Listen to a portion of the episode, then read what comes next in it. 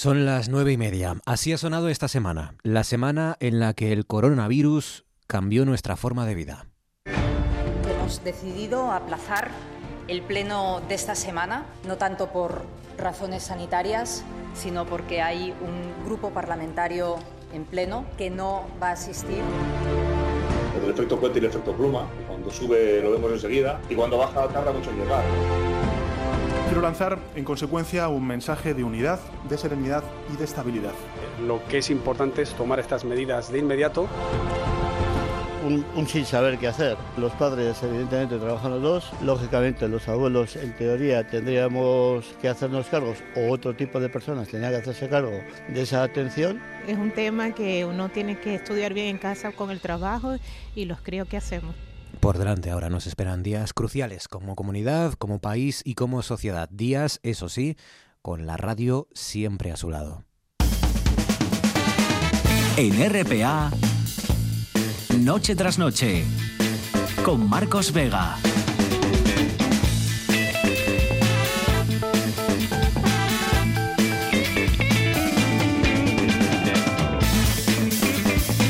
Buenas noches, sean bienvenidos al espectáculo de la radio. Mañana será un sábado sin lluvia, con subidón de los termómetros, hasta 6 grados en algunos concejos del interior, 2 o 3 grados en la costa. Hará calorín, por tanto, sobre todo por el día. Por la noche eso sí va a refrescar un poco, ¿eh? como suele hacer estos días. Un sábado con cielo casi despejado, por lo tanto, y un domingo pasado mañana que va a amanecer todavía tranquilo, pero que irá llenando el cielo de nubes poco a poco hasta cubrirlo todo y hasta dejar frío y lluvia. Por tanto, en definitiva, un fin de semana de contrastes y una noche esta, junto a Fabián Solís desencadenado que está al frente de la parte técnica, Georgina Bitácora Fernández en producción. Son las 9 y 32 minutos, esto es Asturias, ya a esta hora siguen siendo noticia, claro, que desde mañana España va a estar oficialmente en estado de alarma. Enseguida les explicamos qué consecuencias y qué objetivos tiene esta declaración, pero sepan que se trata pues de una herramienta que usa que utiliza el gobierno en situaciones excepcionales como esta, claro, para asegurar la coordinación y tomar medidas mm, de forma más eficaz y más rápidamente.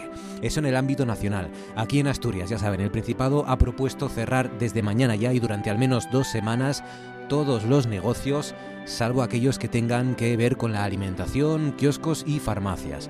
Barbón ha vuelto a exigir, por cierto, también a las personas que están llegando a Asturias desde zonas calientes que se autoimpongan una cuarentena voluntaria. ¿Qué son zonas calientes? Bueno, pues zonas con un gran índice de contagios como Madrid o como Italia, por ejemplo.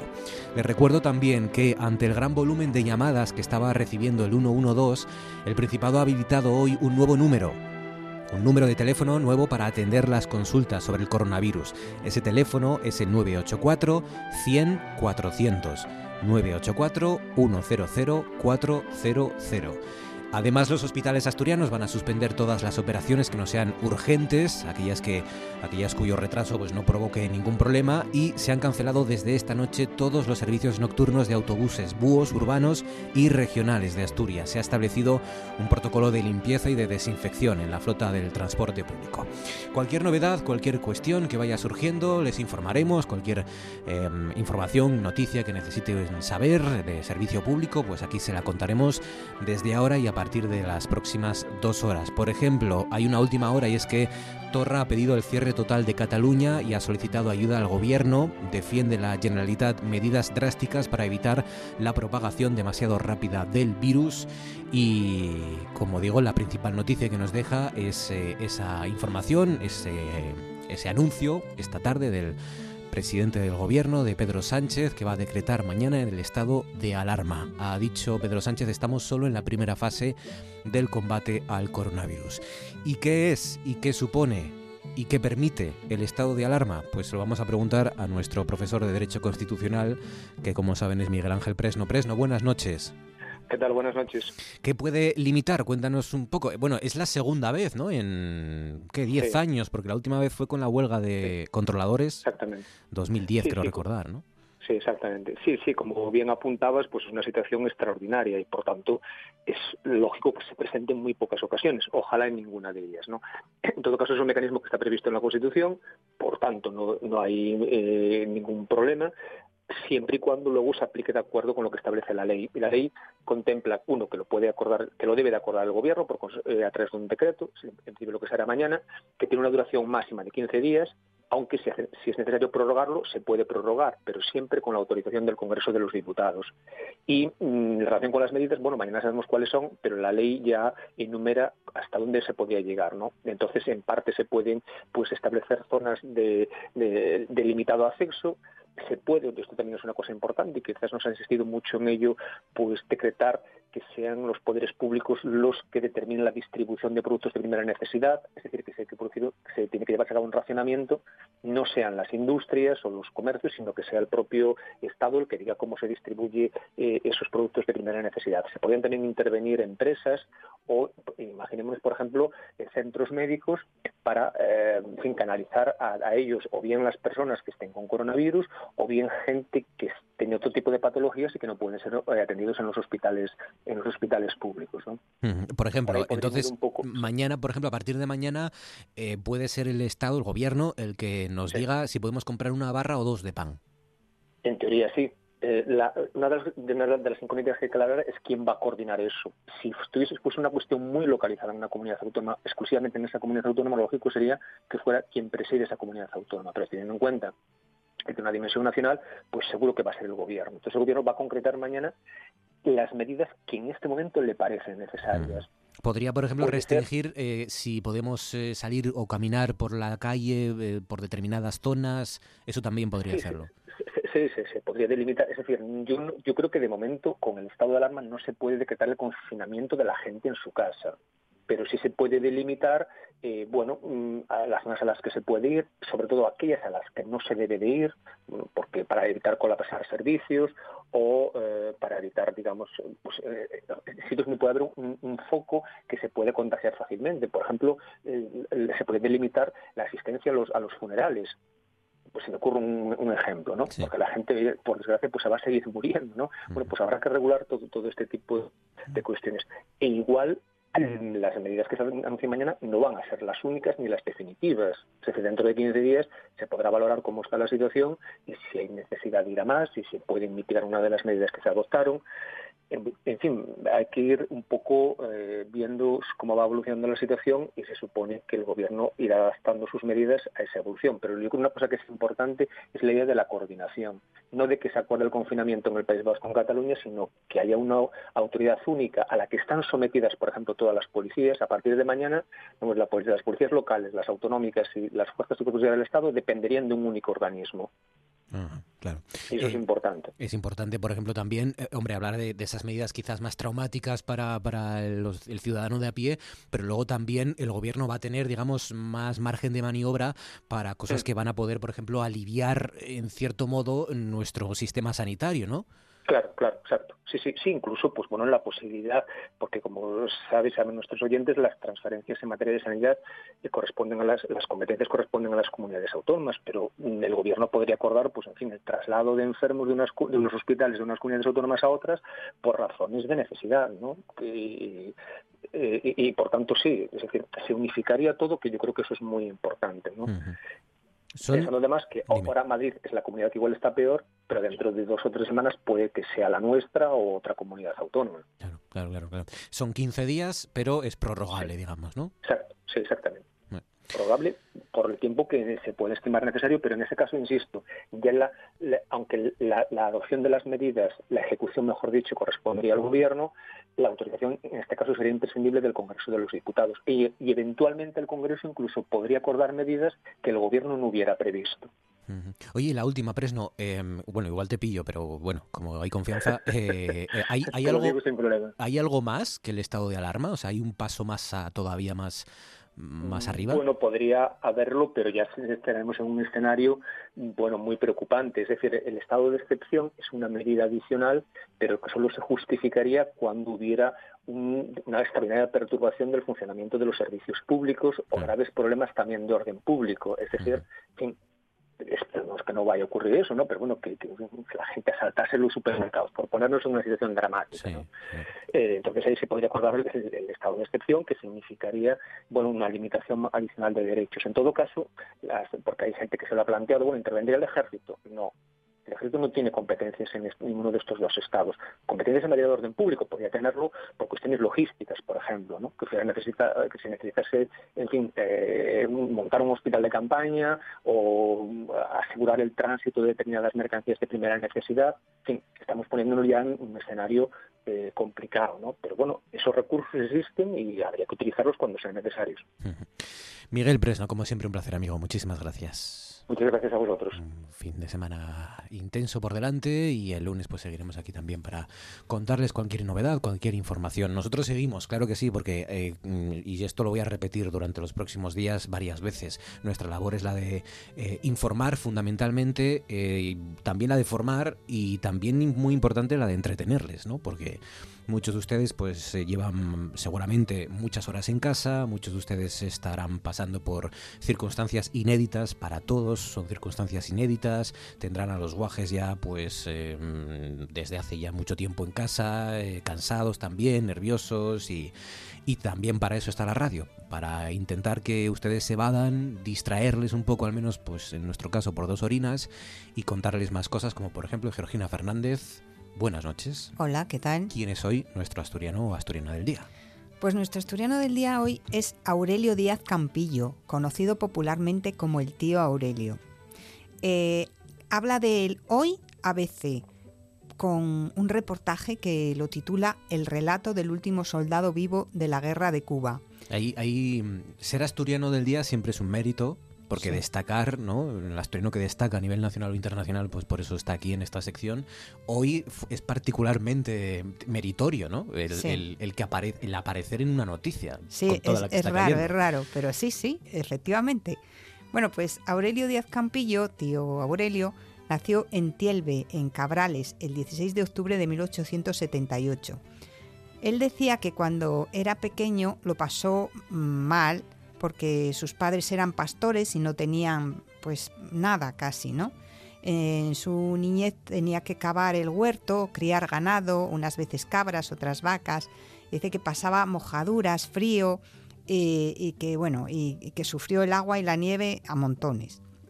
Cuando oscurecía eh, tenía que dormir en cuevas, algunas veces con candil y otras sin él y comía pues castañas, nueces, leche y dice que nunca le, le faltó el queso de cabrales. A los 10 años emigró a Sevilla para trabajar como empleado de una chacinería, que era de un asturiano conocido de sus padres. Y eh, dice que em, de aquella pues sabía hacer muy bien las cuentas, ¿no? En enero de 1898, el año famoso en que perdimos las colonias, embarcó para Cuba en el puerto de Barcelona eh, como soldado. ¿eh? Estuvo en la trocha de Manel, donde murió el general rebelde Maceo, y asistió a la voladura del Maine. luego, bueno, después de que eh, España perdió Cuba, le repatriaron y de, en Alicante desembarcó, de allí regresó a Asturias. Y, bueno, pues había alcanzado el de, el grado de cabo y cobraba un retiro de teniente honorario.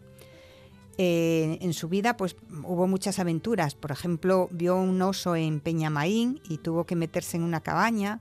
Fue ojeador de Alfonso XIII y de Pedro Pidal. Y, bueno, toda su vida fabricó quesos. Dejó 12 hijos, 20 nietos, 44 bisnietos y 10 tataranietos. Y dice, él decía que había tenido suerte porque ni fue herido en la guerra ni enfermó de malaria que otros muchos quedaron allá y que él pudo volver, que en fin, que tuvo suerte toda su vida. Pasaba al final los inviernos en Gijón y el resto del tiempo estaba en los picos de Europa, porque como él decía, el Rebeco es de donde pase. Pues este hombre, Aurelio Díaz Campillo, tío Aurelio, vivió 110 años y 240 días.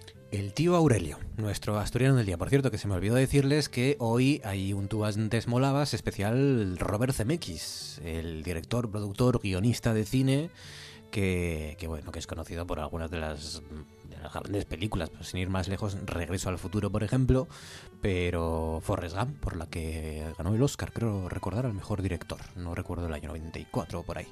Pero bueno, especial Robert Zemeckis hoy, nos pueden contar cuáles son sus películas, mejores secuencias, frases para la historia, lo que usted recuerde, por ejemplo, Agueda González Díaz dice, a mí me gustaron mucho Náufrago y Polar Express. Buen fin de a todos, pues buen fin de Agueda. Luego, a partir de las 10, un poco más tarde, hacemos nuestro Molabas especial Robert Zemeckis, porque ahora, que quedan 15 minutos para llegar a las 10, es hora de hacernos preguntas.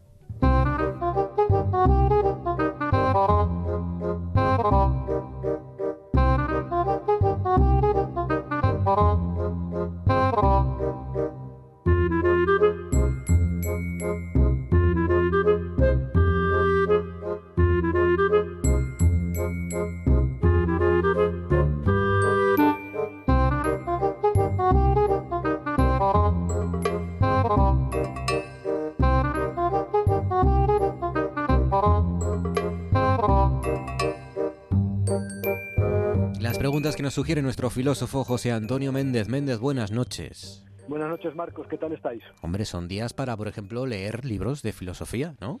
Hombre, por supuesto. siempre, siempre es buen momento. Lo que pasa es que los libros de filosofía cuesta leerlos incluso a los que nos dedicamos a la filosofía. No te creas que... Eh, sí, sí, sí, sí, cada vez más. Yo cada vez leo más lento, no sé, estoy con dos páginas varios días, ya no sé qué me pasa. esto, me, esto me pasa a mí también, Méndez. ¿eh? Yo tengo una teoría y es que estamos demasiado distraídos, nos cuesta más concentrarnos con todos estos estímulos que tenemos de tabletas y móviles. no, mm, no sé, yo no creo, no, en mi caso personal no es por la concentración, sino porque ya eh, con cada palabra te vas quedando enganchado, ya vas hacia abajo y ya empiezas a escuchar ecos, voces, sugerencias y, es tremendo, es tremendo. Yo cada vez, mira, en los seminarios estos que hago así de vez en cuando, por ejemplo, estás todo un año entero, dos horas, todo un curso entero, ahora bueno, ahora son un cuatrimestre, dos horas a la semana y yo soy incapaz de leer, de comentar más de cinco o seis páginas, porque cada palabra ya te lleva por lo menos cuatro horas.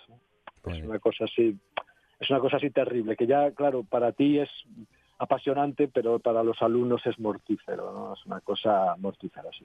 Bueno, esta semana eh, han sucedido más cosas, aparte del coronavirus dichoso, han, han, han, seguido ocurriendo cosas, aunque no les prestemos lógicamente la atención que otras veces les prestamos. Por ejemplo, que un padre haya reclamado ante un juez en el Tribunal Superior de Justicia de Asturias que a su hijo se le apruebe el bachillerato a pesar de tener dos asignaturas suspensas. Eh, bueno, es muy inusual en el mundo educativo regional, pero los directores asturianos lamentan injerencias familiares como esta, que, este, este, padre que reclamó al TSJ el aprobado de su hijo a pesar de tener dos suspensos, y dicen que, que es raro, que todavía es raro estas circunstancias, pero que va a más. Sí, sí, esto va a ir a más claramente. Eh, porque aquí hay una cuestión fundamental, Marcos, que es eh, a quién pertenece la nota, a quién pertenece la calificación, a quién pertenece la promoción de, de los individuos, de los cuerpos que se quieren incorporar a la ciudadanía. Y yo fui jefe de estudios en la Escuela de Arte hace, hace tiempo y le decía siempre a mis compañeros cuando teníamos algún problema de reclamación que la nota eh, les pertenecía a ellos solo en parte, porque ellos se veían muchas veces, sobre todo en épocas de elecciones, eh, que se daba la razón a padres ya dentro de la consejería, dentro de la delegación que decíamos nosotros entonces, se daba la razón a padres que protestaban, por ejemplo, que tenían un, el hijo tenía un 0,25, la hija en inglés, y sin embargo la consejería les aprobaba mm, en general. Ahora hay una, un punto que es cuando hay abandono de asignatura es muy difícil remontar la nota, pero esto está ahí. O sea, la cuestión fundamental es que la nota, la calificación, nosotros diríamos desde un punto de vista más antropológico, la promoción de un cuerpo a una escala de socialidad más alta, no está en manos exclusivas de los profesores. Esto es muy importante que seamos conscientes si queremos que siga siendo así, que sea de otra manera, sino que está en manos de lo que llamaríamos un proceso social más complejo. Y por lo tanto, en última instancia, el juez, que es una parte del poder del Estado, del poder social, tiene potestad para eh, dirimir las cuestiones de forma taxativa y probablemente llegará un momento en que muchos jueces, ahora porque mm, está lo del abandono de la asignatura y tal, pero ya se encontrarán medios para que de alguna manera se presenten los casos que van a ser fallados positivamente por parte del juez. Es decir, aquí hay también una cuestión de fondo que es el haber, eh, de alguna manera, eh, constituido la enseñanza como un proceso de asignaturas con nota en vez de como un proceso social. Entonces, una de las consecuencias va a ser que al final será el propio proceso social el que decida si el alumno pasa o no. ¿Eh? Pero Por lo tanto, lo que pasa es que yo aquí, Méndez, veo que hay un cierto malentendido, en, al fin y al cabo, o una distorsión entre la relación profesor-alumno-padre, ¿no? Porque eh, eh, intuyo que los profesores cuando suspenden o cuando suspenséis, suspendéis es porque queréis lo mejor para el alumno, no es para fastidiar. pero claro, da la sensación de que cuando un padre reacciona así o sobre reacciona de esta forma es porque cree que, que, que, que bueno, la célebre frase, que el profe le tiene manía, ¿no? Que le suspende por porque le cae mal o algo. Aquí hay un proceso de maximización de la paternidad o de la maternidad. El padre quiere lo mejor para su hijo por los medios que sea, porque su hijo, recuérdate, la madre de Bretón, el que mató a sus propios hijos, pensaba que Bretón era inocente. De alguna manera, aplicando el principio Bretón, y generalizando diremos que podemos considerar razonablemente o racionalmente que un padre va a apurar todos los mecanismos para que su hijo suba ese escalón social. Entonces no le podemos reprochar al padre este esfuerzo. Eh, este es lo que podemos entonces considerar es qué mecanismos tiene que establecer el Estado como promotor para que de alguna manera esté equilibrada la posición de los profesores que se supone que evalúan objetivamente y la posición de los padres que quieren que sus hijos aprueben como sea, además teniendo el ejemplo pues de podemos decir el caso Casado, ¿no? que le regalan al que va a ser presidente de España un máster, una carrera y tal. Entonces con esto es el ejemplo Montón, el ejemplo Pedro Sánchez, o sea, esta ejemplaridad eh, política. Entonces, oye, dicen, si a Pedro Sánchez le hicieron una tesis más o menos, si a Casado le regalaron el máster y va a ser eh, presidente y tal, pues ¿por qué mi hijo, total, por tener eh, un cero en filosofía y en literatura o en matemáticas y en inglés, no va a poder tener el título de bachillerato? ¿no? Claro, el, ejemplo que, hablamos siempre, ¿no? Eh, claro, cuando Montón acaba con un, con un puesto en Washington, ¿no? Sí, sí, o sea, sí, sí, con el plagio tal. Sí, no, exactamente. Entonces tú como padre, Marcos, y viendo a tu hijo diciendo, oye, si es pa' montón, o sea, como dicen en Salamanca, a falta de hombres de bien, mi marido alcalde, ¿sabes? O sea, que esto es así.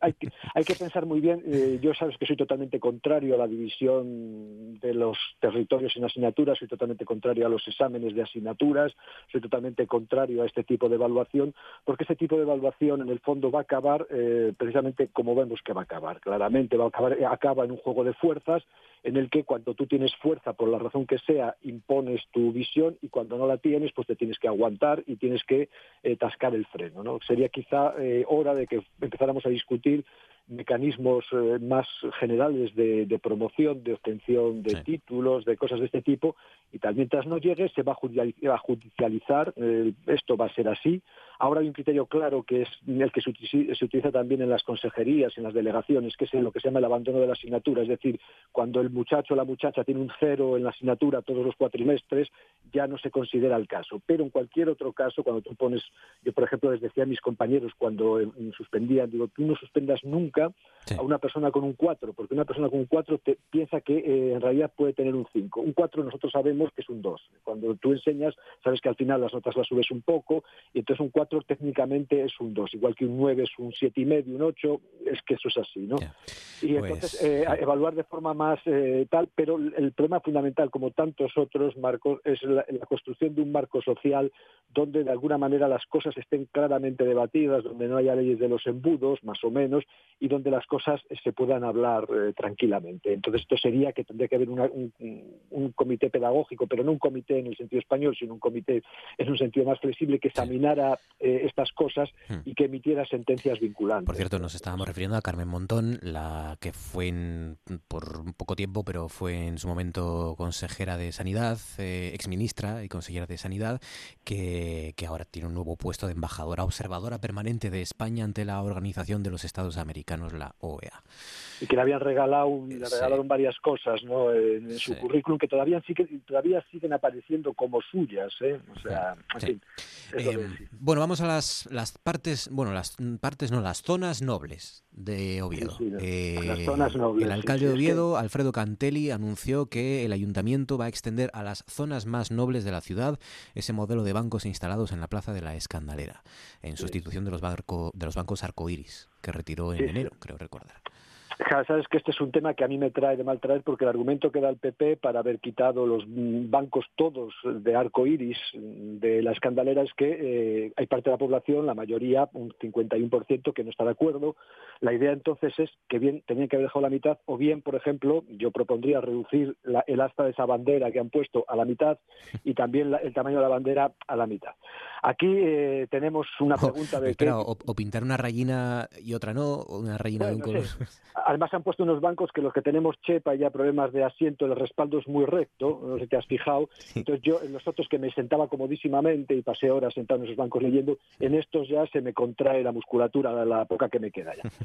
Pero la, cuestión fundamental entonces es que, qué significa ennoblecer las partes, ¿no? Y qué partes se ennoblecen, ¿no? Eh, nosotros sabemos eso que Oviedo es una ciudad abolengo, y que mm, efectivamente eh, estos bancos eh, magníficos, esta, esta gran obra que han hecho, pues va a, continuar ennobleciendo zonas de Oviedo, ¿no? que, que, llama la atención. ¿no? Eh, llama la atención este prejuicio elitista, este oviedín del alma que se escapa por las eh, cuatro esquinas y que da a entender entonces que la parte, digamos rápidamente, maricona de Oviedo y los que somos partidarios de lo maricón en general, de lo lésbico en particular, de lo que nos cae bien lo transexual, estamos de acuerdo con todas estas cosas, no pertenecemos claramente a la zona noble y no merecemos, por lo tanto, ser de Oviedo. Cualquier día, cuando se endurezca la situación, probablemente nos expulsen de, Oviedo después de badurnarnos en brea y envolvernos en plumas como se hacía antiguamente. ¿no? esto está, está latente ahí, está latente, esperemos que ahora con la fiebre del coronavirus eh, no se cargue contra minorías y colectivos disidentes, no se aproveche ¿no? para hacer una eh, una limpieza de bajos, de bajos fondos, de bajas zonas, de zonas poco nobles. ¿no? Entonces nosotros, que no tenemos nada contra las partes nobles, eh, pues mm, sí tenemos mucho contra las zonas nobles que eh, de alguna manera son contrarias ¿no? a lo que es la idea de una ciudad abierta, de una ciudad normal, y por lo tanto no tenemos nada en contra de que haya gente que no quiera los bancos tan céntricos, tan expuestos. Bueno, eso se puede discutir, se ponen, se dejan dos bancos y tal, con un banco como monumento o medio banco se ponen en la tenderina. Bueno, eso se podría discutir, es feo ya tener que discutirlo, pues pero pues de alguna manera no se puede decir que esto pertenece a lo noble, que pertenece al Oviedín, de, o sea, lo que es verdaderamente Oviedo y que los demás eh, somos menos españoles porque no nos gusta la bandera española, a mí no me gusta, y menos la ostentación, y porque no nos gustan, pues que quiten. ese es el gran problema, que andemos aquí con todo lo que hay que hacer y cambiar, que andemos quitando y poniendo bancos, ¿no? sí, este sí, sí, sí, exactamente. Em, oye, te quería preguntar también por eh, la pomarada de oro del Centro Asturiano, ese galardón que da el Centro Asturiano de Madrid. Eh, desde esta semana cuenta con un miembro más, porque se le ha concedido la manzana de oro a Javier de Montini. Javier, de Montini, grandísimo periodista del corazón, del corazón, un hombre que eh, le he seguido muy de cerca siempre por este nombre espectacular que tomó de Pablo VI, porque él estuvo mucho en el seminario, estudió en el seminario, un hombre que eh, junto con Peñafiel, probablemente, por decirlo así, son los dos pesos pesados de la prensa escrita del corazón, Peñafiel en el Noble Ola, eh, Montini en Semana, lecturas en sitios de estos. ¿no? Lo que me gusta mucho es que él reconoce que su afición periodística despertó de niño en los chigres. En los chigres, El chigre es, y entonces nos preguntamos qué es un lugar, qué es un sitio donde verdaderamente se hace cultura, donde verdaderamente se hace humanidad, donde verdaderamente las cosas se van impregnando de verdad, ¿no? Qué poco valoramos en Asturias en general como alta cultura, como cultura noble, eh, quizá aquí Gabino de Lorenzo fuera una excepción, eh, eh, qué poco valoramos el, el chigre como lugar de encuentro, como lugar de concordancia, como lugar donde el ingenio se afila y se afila y se afila de forma maravillosa. ¿no? Me alegró muchísimo cuando leí esto de, Montini, porque yo soy totalmente partidario de esta inteligencia eh, que se eh, desarrolla en el Chigre. Soy partidario del Chigre como lugar de encuentro, de tienda, bar, eh, sitio de, de comida, sitio de encuentro, precisamente una de las mis cosas favoritas es ir, por ejemplo, a La Espina, eh, sabes que yo trabajé en Tineo unos meses y parábamos siempre en un chigre de La Espina que está, que venden de todo, allí venden desde una lavadora, te venden una pantalla de televisión, una, una lámpara y sirven unos bocadillos, unos de tortilla, unas cosas, y va todo el mundo de los pueblos, allí está, está en el crucero, allí, no, está en La Espina, en la, Espina.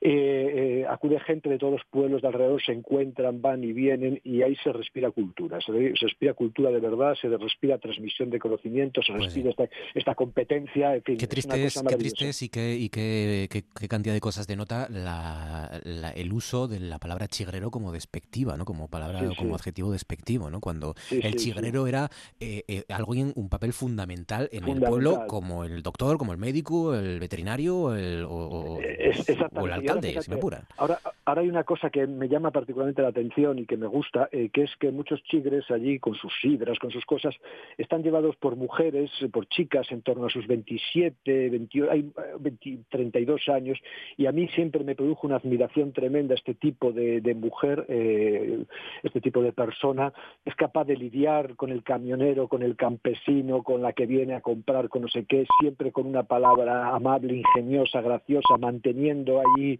la ligazón de las cosas, sirviendo eh, copas sin apurarse, sirviendo allí, sirviendo, vendiendo fruta, vendiendo el periódico, sin apurarse, con un dominio de la situación. Si todo el mundo tuviera el dominio de la situación que tiene concretamente este tipo de, de mujeres, si todos los políticos, los intelectuales, los grandes empresarios tuvieran el mismo valor que tienen estas personas, ser- seríamos la primera potencia del mundo, ya no saldríamos, ¿eh? porque esta gente, y, y es de verdad yo de lo mejor que, que he visto en, en mi vida y la gente que yo realmente admiro de verdad. Pues reivindicamos Javier de Montini, un periodista asturiano de, de- de- de revistas del corazón, de lecturas, y, y- y lo reivindicamos a su vez el chigre, mi afición periodística, dijo Javier Montini esta semana, Javier de Montini, mi afición periodística despertó de niño en los chigres. Escuchando aquellas cosas, sí señor. sí, Exacto. señor. Méndez, cuídate amigo, un abrazo fuerte, gracias. ¿eh? Buenas, un abrazo Marcos y nos veremos ahí cualquier día. ¿eh? Pronto, Cualquier pronto nos veremos. Gracias amigo. Venga, un abrazo. Un abrazo fuerte. Estamos, como ven, tirando de,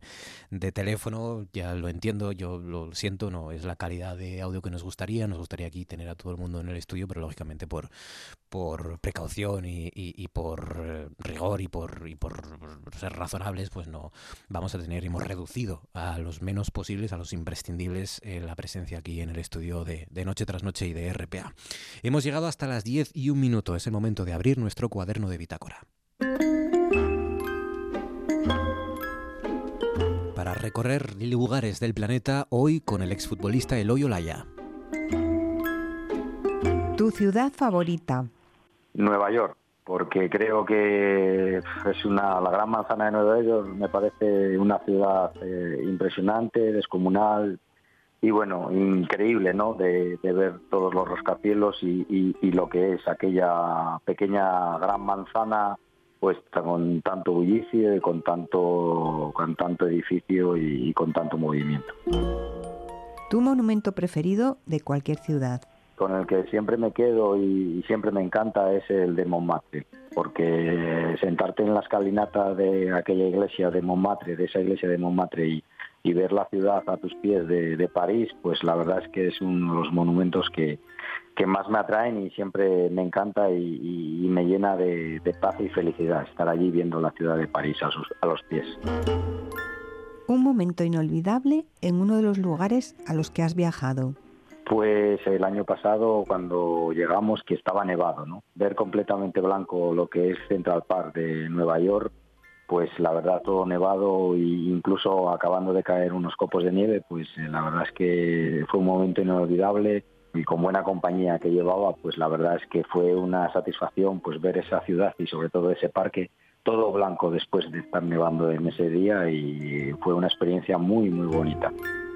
La vista panorámica que recomiendas. Yo recomiendo eh, el subir al World Trade Center, ¿no? Porque yo he tenido la suerte, pues, quizás no muchos, pero de, conocer las, las Torres Gemelas y conocer ahora el nuevo World Trade Center, el subir en aquel ascensor, ver todo lo, lo que lleva la magnitud de subir hasta, hasta esa planta donde te llevan y desde ahí arriba con todas las vistas y que poder ver toda la ciudad de Nueva York desde esas alturas, pues la verdad es que es un sitio que yo recomendaría que la gente merece verlo.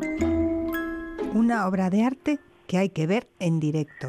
Pues una, sin lugar a dudas, la Capilla Sistina del Vaticano, ¿no? Yo creo que es algo increíble que uno tiene que verla alguna vez, sentarte allí y verlo todo, el mérito que ha tenido el hacer aquella magnitud de obra y de pinturas en, en el, en el techo, pues es algo digno de ver. Y otra, pues el gran Buda de Kamakura, ¿no? En Japón, ¿no? En aquella montaña y, sobre todo en una zona de bosque, pues parece que se llena de paz y de serenidad en aquel entorno tan maravilloso, ¿no? Un sitio donde hay que desayunar, comer o cenar.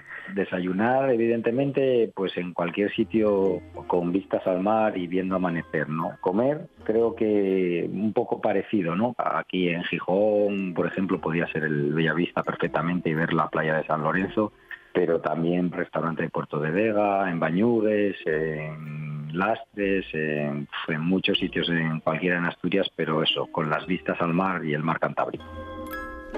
Un rincón encantador. Pues mira, eh, el pueblo no es muy conocido, pero es un pueblo que se llama Sedona y está en Arizona, ¿no? El que haga la ruta 66 de Estados Unidos, pues eh, lo conocerá. Queda al sur de Flagstaff, que Flagstaff es una de las entradas al Cañón del Colorado, y es un pueblo que, que está a unos 30 kilómetros de, de Flagstaff y la verdad es que es un pueblo entre montañas y rodeado de montañas como si fuesen del oeste, donde bueno, pues eh, parece que bajasen los, los, los indios y los, los vaqueros por aquellas montañas de colores, de distintos colores, y estar metido en ese pueblo, todo rodeado de esas montañas y con ese, con esa maravilla de, de paisaje, la verdad es que es un sitio que yo recomendaría de verdad.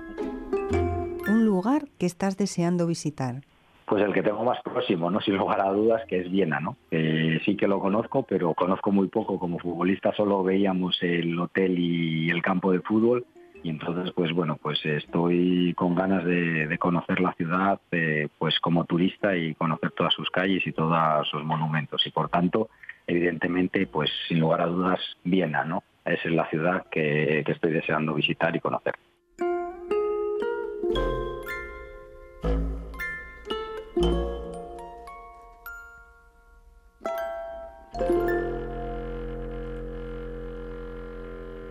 Son las 10 y 6 minutos de esta noche, noche en la que, como les comenté antes, estamos eh, encomendándonos al espíritu del teléfono para que no fallen y no tenga que estar yo aquí. Bueno, que yo encantado, ¿eh? podríamos perfectamente estar ustedes y yo durante el resto de la noche aquí charlando, pero eh, hay gente al otro lado. Por ejemplo, está David Ortuño. David, buenas noches. Hola, Marcos Vega. Estaba yo pensando que la vida es como un Mercadona nunca sabes si va a haber papel del baño. Eh, no me ha gustado porque he pensado en papel del baño y he pensado en los bombones de, de Forrest Gump. Se ha producido ahí una mezcla, ¿no? Es que he vuelto a las imitaciones malotas. Sí, sí. Ah, amigo, claro, claro. Claro, porque... claro, porque hoy vamos a hablar de Robert Zemeckis. Claro, porque te amparas detrás de... Te, Forrest Gump. Te amparas ¿Te detrás ¿Puedo llamar Marcos Buba? No, en principio no. No me gusta que te ampares detrás del teléfono para hacer imitaciones malotas, porque la imitación malota por teléfono parece menos malota. claro, ese es mi secreto. Claro, claro. Es el mismo que utilizo en la radio del cole, en la cadena hermana Onda Madrid. Ya está. Ya está eh, la publicidad, la cuña. Tenías que meter la cuñita. Mañana a las 12 del mediodía. A las 12 del mediodía. Eh, ¿a, que, ¿A que ahí vas a hacerlo en, en antena? ¿No, haces, no lo, haces, lo haces por teléfono también? Esos son secretos del programa. vale, vale. vale, vale. Eh, ¿Puedo hacer todo el programa así? No, ¿sabes por qué? Porque por, me dice Fabián, yo encantado, ¿eh? ya sabes que yo no tendría ningún problema, David, pero me dice Fabián que para la línea esto es fatal, que, que hay problemas, que se está empezando ya de hecho a cortar, entonces que... Bueno, esto, Marcos, es un aguafiestas, ¿eh? Yo estaba decidido a meterme en el personaje ya todo el programa, pero bueno, voy a hablar con voz normal. Sí, sí. Pero escucha, ¿eras Buba o No, eras Forres, ¿no? Eh... Era Forrest Camp. Sí, sí. Eh, ¿Cómo Me estás? llamo Gump, Forrest Gump. David, eh, sal de ese cuerpo, por favor. Eh, menos mal que está Cris Puertas. Cris, buenas noches. Sí, me, menos mal que viene aquí a poner cordura Cris Puertas. Menos ¿Dónde mal. va a parar? Menos mal, porque este es capaz de tenerme así hasta las 11 de la noche, ¿eh? Pero bueno, Hombre, no lo sabes tú bien. ya lo sé, ya lo sé. Te aprovechas que no te tengo aquí para tirarte un vaso de agua o algo así.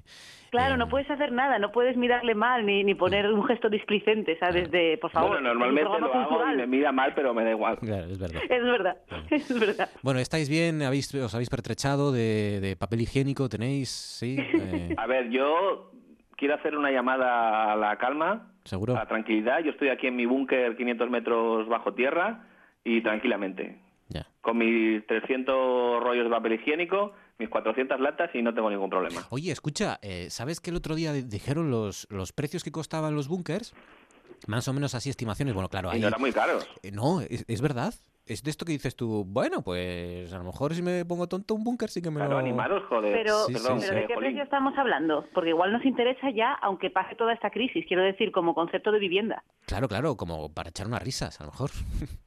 No, o no, para el- vivir, ¿qué demonios risas, Marcos? ba- Porque- yo, yo soy autónoma, o sea, yo quiero decir, yo con una con una casa de esas con ruedas ya me conformaría. eres eh, indestructible ya. Eh, creo que el más Eso barato, el más barato creo que que te, que te daba para sobrevivir, no sé si eran ocho meses.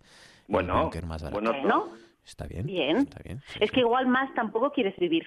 Claro, ya directamente, ¿no? Aunque sea fuera o dentro del búnker, pero ya más no. Igual, Oye, y también hay que contar con el factor psicológico. Escucha, había una película, mira, porque está bien recomendar películas, había una película eh, precisamente de un búnker con, con... ¿Cómo se llamaba este? El gordo de... Con John Goodman. Con John. Goodman. ¿Cómo- ¿Cuál Eh, era, Chris? Cloverfield, Ten Cloverfield, Cloverfield La- La- Lane se Esa, llama. Cloverfield Sí, Lane. está muy bien. Y es, ella es eh, Mary Elizabeth Winstead. Es la chica, es la chica que hace de Ramona en Scott Pilgrim. ¿Os dais cuenta ahora, eh? Sí, sí, sí, sí, sí, Es- sí. Es que cuando has dicho lo de Ramona me ha venido... Pechugona. Sí, la canción, lo sé, por eso hice una sí. pausa, lo hice totalmente a propósito. Eh, pues sí, es- esa- está muy bien, está muy bien. eh. Hay otra Sí. peli de Bunker que Sí. está en Netflix, es una peli así no de muy alto presupuesto, pero está curiosa, que se llama I'm a Mother, que es bastante Ah, reciente. mira, I'm a me la voy a apuntar. Soy una Sí, madre. es un apocalipsis y tal, donde hay un búnker y está un robot y una niña y tal, y está curiosa. ¿Os atrevéis a un especial películas de búnkers? Sí, Yo creo que en estos momentos no, no conviene. Yo creo que no. Bueno, para, Sí, ya haya pasado toda, el- sí. toda la marejada. O Eh, podemos hacer un especial, un especial estallido y tren tu Busan Sí, y todas estas. ¿eh? Claro que sí. Yo creo que en los próximos minutos podemos intentar hablar de otras cosas y que el que nos esté escuchando, escuchando, que puede que sea mucha gente, porque Sí. no creo que haya demasiada gente por ahí de For You, Sí, sí, pues sí. que se olviden un poco de este temario. Bueno, pero escucha, em, eh, igual podemos explicar eh, cómo usar las tres conchas. Eh, que esto, ¿no? Que- Exacto, ¿eh? Porque exacto. esto a lo mejor puede ser útil en un momento dado saber cómo funcionan las tres conchas. Y Eh, yo no quiero, no, no recuerdo la el película texto no lo dicen, ¿eh? En la película no, No. dicen cómo, cómo funcionan. pero hay muchos conchas. memes, hay muchos memes al respecto. Estamos hablando, amigos, de desafío total, esto de desafío total, de, de Demolition Man, por si alguien, Man. a- por si alguien lo está dudando, que es, es el Nostradamus de, de nuestra Yo época, os Demolition puedo Man. decir cómo se usan las tres conchas, así para aclararlo, que yo me he estado documentando. ¿Sí? Eh, atención. Pero ¿cómo documentando? se usan con mucho cuidado. Ah, vale. Vale. Pensé que ibas a decir, mira, así. Y ahora que no te vemos, eh, y que ibas a... a- Pues, digamos, pues en esa película había un momento que es uno, uno de, lo- de los mejores coitos de la historia de la cinematografía, y creo Ujú. que estaremos aquí todos de acuerdo, que Sí. es entre Sandra Bullock y, y Sly. Esto es fornicio. Sí, sí, por sí, unos- sí. sí, sí, Sí, fo- sí. Vale, fornicar. vale, vale. Exacto. Eh, pues, pues cuando están a punto de proceder al coito, que dice él, pero bueno, hombre, sin tocarnos, porque es un coito virtual. Dice ella, sí. Y explica por qué durante el siglo XXI, después del SIDA, vinieron otros virus diferentes que hicieron que la gente dejara de tener contacto físico total. Es verdad. Ay, si Y ahí pilláramos ese, el, casco. virtual. Si pilláramos ese casco este fin de... Ay, ay. Ya. Sí, sí, sí. Que, que, en Claro, fin, ahora se va a implantar el, el petting con palo de escoba de por medio, que es un poco complicado. También. Pero ¿cómo de por- define por medio? Bueno, no, no lo No, quiero no, no. saber. No, no. Que eh, Tiene que haber la distancia de un palo de escoba entre una persona y otra, con lo cual complica un poco el tema. Especial Robert Zemeckis en el Tú antes molabas. eh, a Águeda González, decía yo antes, a Águeda González Díaz le gustó mucho Náufrago y Polar Express. A Danara García López dijo, no siento las piernas o quién me pone la pierna encima para que no levante la cabeza. No entiendo. Bueno, Eh, bueno, me gusta. bueno. Cris es tolerante. Eso es del, del Santiago Urralde, del un Sí. personaje que salía en el Mississippi. Todo re- Y de, el y de Mississippi. Jorge, ¿cómo se llama el de el Jorge. gran marciano? Con- eh, Jorge Sí, Berrocal. Jorge Berrocal. Ese pensador. de quién me pone la pierna encima es del primer gran hermano, El primero del de año todos. 2001. 2001, madre mía. Madre mía, 20 años ya casi de la primera. Una odisea en Telecinco. Qué barbaridad. Bueno, hace poco volví a ver Gran Marciano porque soy ese tipo de persona. O sea, y esto sin, sin aislamiento. Imaginaos los próximos 14 días que tengo yo por delante cuando tomo esas decisiones pudiendo salir de casa. No sé, son la autodestrucción del actor. El Gran Marciano. Sí, la volví a ver, sí, sí. Y es como muy recordar los 90. Me sentía como en la 4, Marcos. De Antonio Hernández, ¿es, no?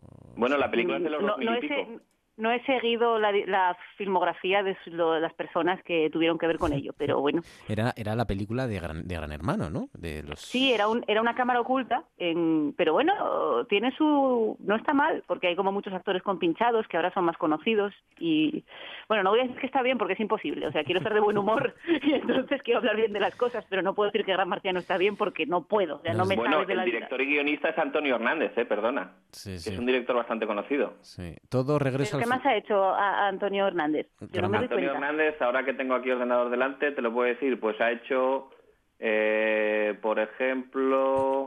No va muy rápido. Cervantes, El menor de los males, El Capitán Trueno, Matar el Tiempo, Lisboa, del año 99. Uy, el Capitán Trueno. El Capitán Trueno, madre mía. ¿Os acordáis del Capitán Trueno? pero creo que era un poco más lejos. Que estuvo, eh, eh, estuvimos esperándolo durante años porque era un proyecto de estos... Mm. en La Ciudad Sin Límites también. Esta creo que tuvo Goyas. Sí, sí, sí. Ah, sí, La Ciudad Sin Límites igual sí, es verdad. Sí, el proyecto del Capitán Trueno, sí, que iba, a ser, que iba a ser el manolete de su época, ¿no? Sí. Todo regreso al futuro. Reparto, Geraldine Chaplin y mejor guion original. Ahí lo tienes. Todo regreso al futuro al completo, dice David Fuello. Eh, hola, hola, hay alguien en casa, dicho en alguna peli de la saga Regreso al futuro. Cuando nos aislamos ya no somos completamente seres humanos. Esto no sé qué en película, en qué película sale. Eh, ¿Será en náufrago? Será en náufrago, es verdad. En, aquí llega con Demor, decían algo de eso. Puede ser. eh, bueno, venga, contadme qué habéis visto, qué queréis proponer o sugerir para estos días de cuarentena que, os ha gustado. Adelante, David.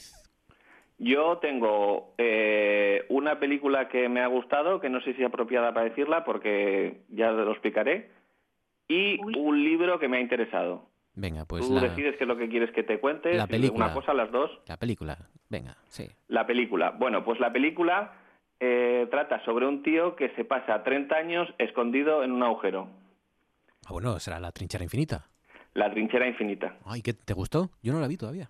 Eh, la verdad que me gustó mucho. Si eh, hace 15 días os contaba que la película esta de Sordo me parecía un poco el bueno, el feo y el facha. Sí, y que era una especie de western raro de la guerra civil y que no me había convencido nada, esta está, a mí me gustó, está muy conseguida. El efecto de enclaustramiento de un hombre que se ve obligado a encerrarse en su casa eh, porque es republicano y eh, para evitar la represión de la guerra civil, eh, está muy bien. la película está, los personajes hablan con un, los protagonistas sobre todo, con un acento andaluz bastante marcado. Si pillas bien el acentillo, con un poco de esfuerzo, no hay problema. Si no, le tienes que poner los subtítulos. Bueno, bien, subtítulos. Pero, pero la verdad es que mm, mm, te agobia. Digo que no sé si es adecuado, porque es un tío que se pasa encerrado 30 años, ahora que conviene quedarse en casa, pues... Bueno, pues mira, empatizas. No, hombre, pero está bien porque uno está encerrado y dice, bueno, pues lo mío no es para Esto van a ser 15 días, 30 años no.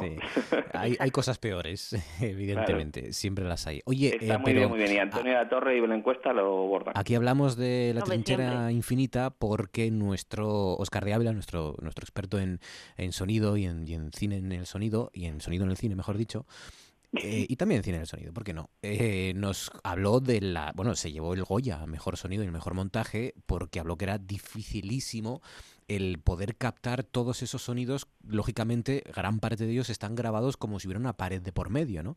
Porque tienes que. te coloca, ¿no? En la, en la postura del propio protagonista que está escuchando todo lo que sucede y tiene que interpretar lo que sucede a través del sonido. ¿Estás de acuerdo, David? Vale, se confirma. pues eso. Ahora no te puedo poner cara rara para despistarte. Claro. Pero sí, sí, la verdad es que está, está muy conseguido. O sea, te metes en la historia totalmente. Venga, ¿y el libro? El libro. Eh, ya que la semana pasada fue el 8M, pues me he leído un libro sobre feminismo. Bien, ¿cuál? Eh, se llama Maldita Feminista, hacia un nuevo paradigma sobre la igualdad de sexos, y está escrito por Lola Pérez. Es un, pues es una feminista eh, pero que es bastante crítica con, pues, con otras corrientes feministas, sobre todo con el feminismo radical, y bueno, pues eh, es bastante didáctico porque te explica un poco las corrientes feministas, que no todo el feminismo defiende lo mismo ni tiene las mismas ideas, y entonces te hace un poco de resumen de las tendencias y luego va dando su opinión sobre los distintos aspectos del feminismo. Ah, muy, muy bien. Maldita feminista hacia un nuevo paradigma sobre la igualdad de sexos de Lola Pérez, ¿no? Lola Pérez, ¿de qué me suena? ¿Es tuitera o algo así? ¿Puede ser? O... Sí, es Ah, muy vale, activa vale. en Twitter. Eso, eso, es muy activa en Twitter. Pero ella es, eh, ¿qué es socióloga o...? Es filósofa, y está estudiando psicología. Mm, Y además trabaja en un centro para la coeducación, educación sexual y el liderazgo juvenil. Lola Pérez, En Murcia. maldita feminista. Muy bien. Cris, ¿qué has visto? ¿Qué has leído? ¿Qué- Pues yo he visto, en, en, en aras de la intelectualidad, he visto Last Blood, la última, de Rambo.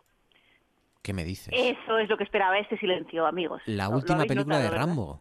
Ah, la- pero la, que, la es relativamente reciente, la del año Sí, pasado. sí, la fue, ¿no? última, la- sí, sí, la, la- la- estaba, estaba en cines a la vez que, mm, o que Joker, bueno, es que Joker estuvo mucho tiempo, pero recuerdo que, que coincidió con, con algún pelotazo gordo, o, o Once Upon a Time in Hollywood, o una de estas. Mm. Que era Rambo Y- 4. Eh, Sería Rambo, cu- espera, a Cuatro ver, cinco. déjame contar, uno, dos, tres, cuatro, sí, cuatro, 4. cuatro o cinco, Regreso al infierno. sí, Sí. Vale. ¿Y qué tal? y la llaman Last Blood como que va a ser la última. Bueno, pues, a ver, es un desastre. A mí, a me gusta muchísimo Stallone y, y me gusta todo lo que hace y me cae muy bien y me parece maravilloso todo. Y acorralado me encanta nivel que yo ahora mismo estoy en la habitación eh, hablando con vosotros y hay enfrente un cuadro de, de First Blood, no os digo más. Pero, Soy, soy ese tipo de persona. Pero, Pero- esto es un poco es un poco un desastre. Claro. Es un poco un desastre. Nadie se lo vio venir eso, ¿eh? Iba a ser malo. Nadie se lo vio venir, nadie se lo vio venir. No, pero yo siempre tengo un poco de fe, porque por ejemplo, Rocky, Rocky Balboa me gustó bastante, dentro de que no llega Rocky, y bueno, siempre confío un poco en, en esta en este momento crepuscular de Stallone en el cual hace un poco de metacine y es consciente de sí mismo y de lo que bueno de lo que ha sido su carrera y juega con ello no con los mercenarios con todas estas cosas Los mercenarios esta- 2 me parece muy divertida y muy autoparódica. sí a mí es la que más me gusta de las tres también y además está muy bien también. Por- sí, porque además, como conoce tan bien a, a todas las personas que participan, eh, hace tantos chistes a favor de cada uno que a poco que conoces un poquito cada historia, por ejemplo, tú sabes que Dolph Lundgren es un, el tipo es un genio y es químico y tuvo una beca del MIT en, en química y un doctorado que hizo allí y tal, entonces pues hacen la broma de que, ay, va de químico, intenta hacer una bomba y le explota, ¿no? Y cosas así. Entonces tiene como pequeñas bromitas para cada uno. ¿Eh? De Chuck Norris, que son muy graciosos también. Sí, sí, sí, sí. Bueno, y en la 3, la 3 es la más floja, pero ahí don Antonio Banderas canta Soy el novio de la muerte. Es verdad, madre mía. Y entonces eso redime el resto de la película. Yo para mí eso es lo más grande que ha hecho un español en el cine. O sea, es maravilloso. Pero volviendo otra vez a Rambo, eh, sí que es verdad que el personaje se parece por momentos a Rocky, habla demasiado tal, y luego es una especie de...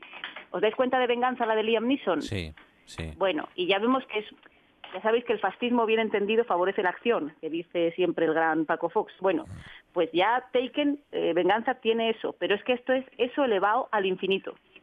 Claro, es que es verdad Porque que, el que- argumento es el mismo, pero son como los mexicanos que son malos y si cruzas la frontera van a y son o sea, malísimos, terribles, porque bueno, por lo menos en la de venganza secuestran a la chavala, pero bueno, prácticamente tampoco le hacen mucho, pero aquí son el mal, lo peor, terribles todos. es verdad que uno puede eh, conocer dentro de algunos años, y esto es broma hasta, cierta, hasta cierto punto, dentro de algunos siglos se podrá estudiar cuál era el enemigo de Estados Unidos o el enemigo que se inventaba Estados Unidos a lo largo de la historia a través de las películas de Rambo.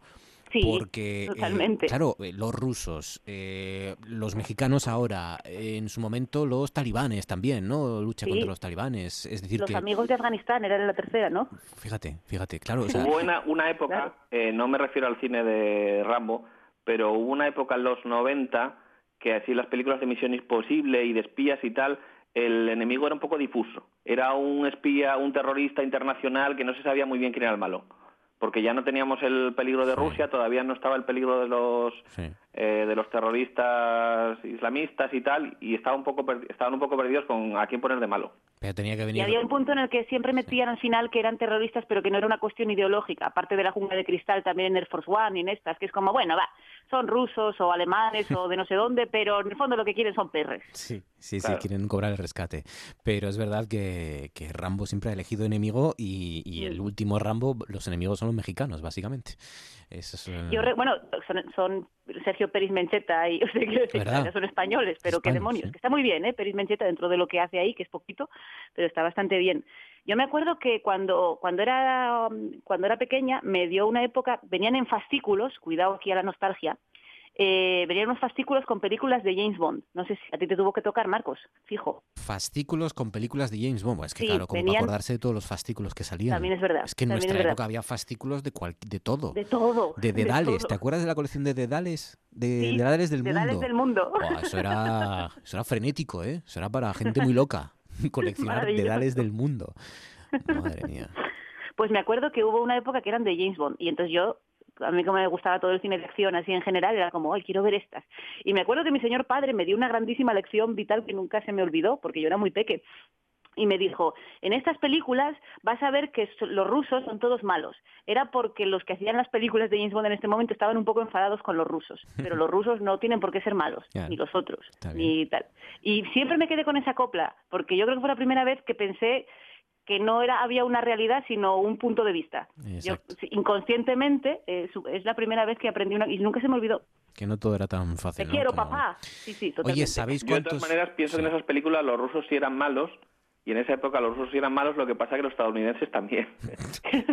Oye, ¿sabéis, ¿sabéis cuántos años ha cumplido hace unos días Chuck Norris? ¿O Chuck ¿Cuántos? Bueno, que tiene el coronavirus. Ah, ¿sí? Imposible. Es verdad, Imposible. Bueno, él y su mujer. Él y su mujer, los dos, que sí, no, eso es un fake news. Es un fake, no puede ser, Chris, no puede ser. en todo caso, Chuck Norris infectaría el coronavirus. Exacto, exacto. El coronavirus se va a acabar cuando quiera Chuck Norris. Lo ha debilitado seguro, pero hombre, de ahí a matarlo. Seguro. Eh, cumple 80 años. Pues no aparenta más de 79. Es un chaval, es un chaval. no, pero Chuck Norris sí que tiene esa cosa que igual con 30 años ya parecía que tenía 50 y con 80 sigue parecido que tiene 50, se quedó como estancado. Se ha quedado anclado en esa, en ese, ese síndrome de Christopher Walken, un poco, ¿no? De edad indeterminada. Bueno, pues eh, si no tenéis nada más que añadir. No, yo quiero recomendar, ahora que viene este encierro, amigos, eh, creo que tenéis que ver una serie de películas y no voy a hablar de estallido y tren Busan y todas estas cosas que comentábamos antes, esto era broma, no, vamos a aprovechar el encierro para poblar el planeta. Entonces, instinto básico, secretario, gorrión rojo, todo esto tenéis que poneros a ver eh, ya. Instinto básico, pero la 1 o la 2? La 1. Ah, y luego la 2 sí que... Y Showgirls, qué demonios. a tope a tope, a tope. Escucha, películas de, de, Dark Calorín. Hoy, hoy eh, una de las películas que trae Cris Puertas supuso uno de mis despertares erótico festivos. Con esa, esa pierna, esa una, pierna una pierna. Esto es un cebo, porque son 27 los minutos que pasan sobre las 10, así que vamos allá a centrarnos con la cuenta atrás en este Tú antes molabas especial Robert CMX. 4, 3, 2, 1, 0 have ignition. Orgullo friki, orgullo friki, no tengas vergüenza. Orgullo friki, orgullo friki, orgullo friki, pierde la cabeza. El personaje de Dustin Hoffman se da la espalda ya en la parte final, en la ratonera final, digamos. Da, la espalda y la versión original no dice nada. Pero en castellano, su actor de doblaje decía: ¡Perros de paja!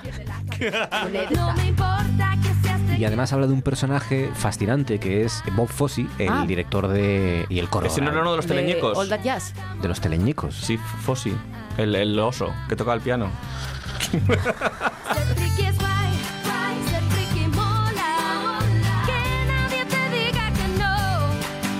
Entrevistado por el Resitas. Además, como medio amenazado por Jesús Quintero para que le haga las preguntas. ¿Has probado el Don Periñón? Yo el que pruebo es JB.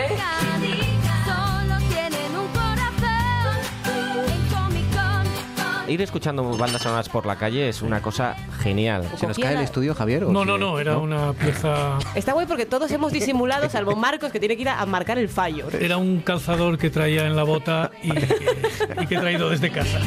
Orgullo friki, orgullo friki pierde la cabeza. Eh, tía, yo quiero un dragón. Porque con el libro que sacó esta actriz porno que dice Stormy. que Stormy Monday, que, que ha tenido algún affair con... Stormy Monday es un grupo. Sí, yo me quedo así de... Stormy Daniels, creo que se llama. Stormy Daniels, eh, eso quería decir. De comprar pornografía, se decidió hacer maratones de Breaking ¿Qué Bad que enganchan aquellos, más. sí. No, pero Telejijón había... Y te lo viedo, y te lo viedo. ¿Y Te lo Viedo, Te lo Viedo? Sí, sí. ¿Las de Televiedo qué tal eran? Eh, Me- menos de mar.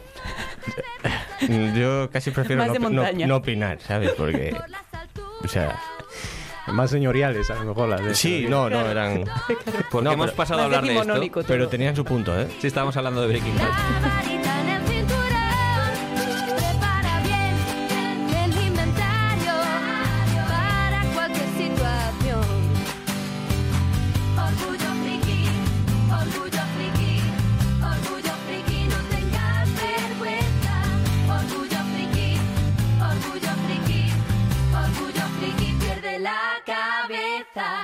Pues especial Robert Zemeckis con Chris Puertas, con David Ortuño. Adelante, Ortuño, tu primera elección. ¿Qué película has elegido? Pues yo he elegido Regreso al Futuro 2.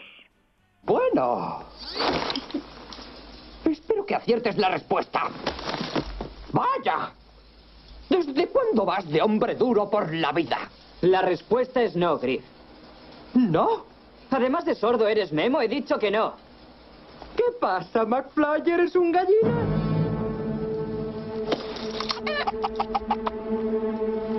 ¿Qué me has llamado, Griff? ¡Gallina, McFly! Nadie me llama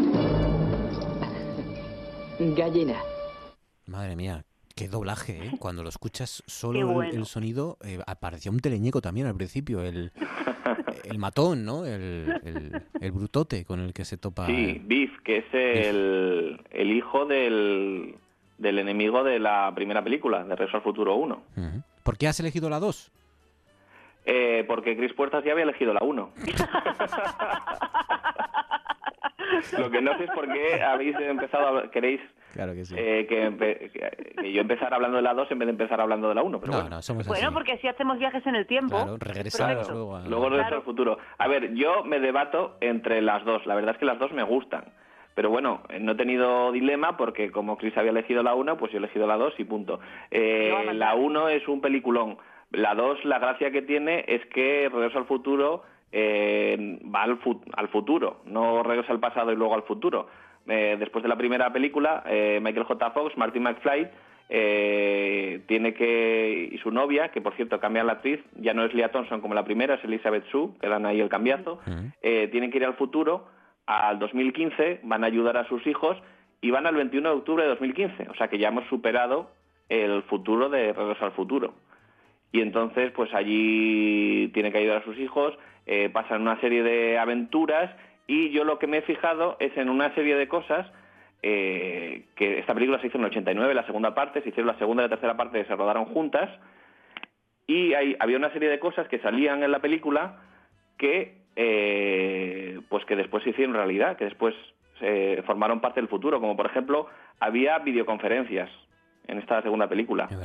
Había drones, se veía un dron paseando a un perro, eh, había hologramas, había un holograma que anunciaba la película Tiburón, había ropa inteligente, había un aeropatín que ahora no, no existe, pero ya vi yo que hace unos años sacaron como un, electro, un aeropatín con electroimanes, y luego otra cosa que, eh, que sale en la película, que es un museo de los 80, y bueno, en Estados Unidos supongo que hará museo de los 80, pero yo lo más parecido que he visto eh, por aquí es la exposición Yo fui a GB, que fui este verano, que es una especie de mus- museo de los 80, también de los 70 y un poco de los 90, pero bueno, es un museo del pasado, así de la cultura popular. Pero es verdad que, mm, eh, bueno, eh, Robert Zemeckis también tiene esta, esta virtud, ¿no? Y esta capacidad, la de eh, crear una de las películas seguramente más famosas, junto a lo mejor 12 monos, de las versiones de cine cuántico, por así decirlo, ¿no? De, de, de, mm, películas que asumen la existencia de universos paralelos, que caminan sin conocerse uno al lado del otro, o sí, con la posibilidad de crear un nuevo futuro con cada decisión, en fin, estas, esta serie de, cuestiones. Eh, porque luego hay... Lo que pasa, lo que pasa es que la diferencia es que en el caso de 12 monos es un universo inmutable, digamos, eh, que, siempre va a ser igual. Mm y en este caso sí que es un universo mutable, que según lo que tú hagas vas a modificar el futuro o, lo que sea. Para mí la más floja de la trilogía es la tercera, la que van al Far West, que es un escenario que hemos visto ya muchísimo, muchísimas miles de películas. Sí, pero aún así ocurre como, salvando las distancias, cada una en, su, en su parte de, género o de, público, de destino, em, ocurre como El Padrino 3. Aún así sigue siendo, Regreso al Futuro 3 sigue siendo mejor que muchas películas de aventuras y de claro, eso sí, sí, Yo estoy comparando con las otras dos, pero sí, desde luego. Mm. Quizá la segunda sea nos ha quedado como una idea más icónica, por, por eso, por el aeropatín, por una serie de cosas que además muchas veces se asocian a la primera y están directamente en la segunda. Pero, pero la tres es la que tiene quizá más metacine más eh, homenajes a, a Leone, al western, a bueno, tiene como más cositas para, para la crítica quizá. Para lucirse también, sí. la primera lo que tiene es que es más redondita y no le da tantas vueltas como la segunda. Por, de hecho, la primera pensaron para hacerla y no hacer más. Hicieron el, resto al calor del, de su éxito. Y la segunda, bueno, pues ya da más vueltas con los mismos personajes y, y da más vueltas a un poco la misma historia, al mismo sitio, a los mismos personajes. Pero es muy atractivo el hecho de eso, de, ver el futuro, cómo lo presentan. Arman esta cosa terrible de que en un principio se van, claro, termina la primera y se marchan los tres en la nave y luego como no les interesa el personaje de, de la novia, que, que en la dos es eh, Elizabeth la dejan ahí durmiendo, ¿sabes? Que es como, pero bueno, oigan, por Dios. no, aquí en la segunda, Elizabeth en la primera. Sí. Eh, no, de, hecho, eso de que, se, de que, van en el coche al final de la, primera... Eh, perdona, es, es, un chiste que hicieron, no tenían pensado hacer una continuación. Chris. Lo dejan así como final de. Eso es, lo, que estaba comentando, sí, sí. Es Claudia Wells en la primera, no es, no es Lia Thompson. Lia Thompson es la madre, mm. es Lorraine. Claudia ah, Wells perdón, tuvo que... no, no te preocupes. Claudia Wells lo dejó porque creo que tenía la madre muy enferma o algo así. De hecho, dejó, dejó la interpretación. Ahora va a comicones y cosas así, pero pero de aquella lo había dejado todo. Por cierto, y coincidieron esta misma semana eh, Christopher Lloyd y Michael J. Fox, es decir, Doc y Marty McFly de Regreso al Futuro, en un acto benéfico se han reencontrado ¿no? en este caso y se han hecho una foto. 35 años después de Regreso al Futuro siguen siendo amigos. Ha sido una foto muy bonita. No sé si la habéis visto. Eh, es que deben ser muy majetes los dos. Oh, es que era una señal para que hiciéramos este especial. Yo ya más. Yo creo que sí, yo creo que sí, es verdad. Eh, venga, primera elección, Chris. Sí, no empiezo por Regreso al Futuro entonces, ¿no? Eh... a mi, a mi primera primera. Sí, venga, vamos con Regreso al Futuro y ya la quitamos de medio ya. Venga. Vale.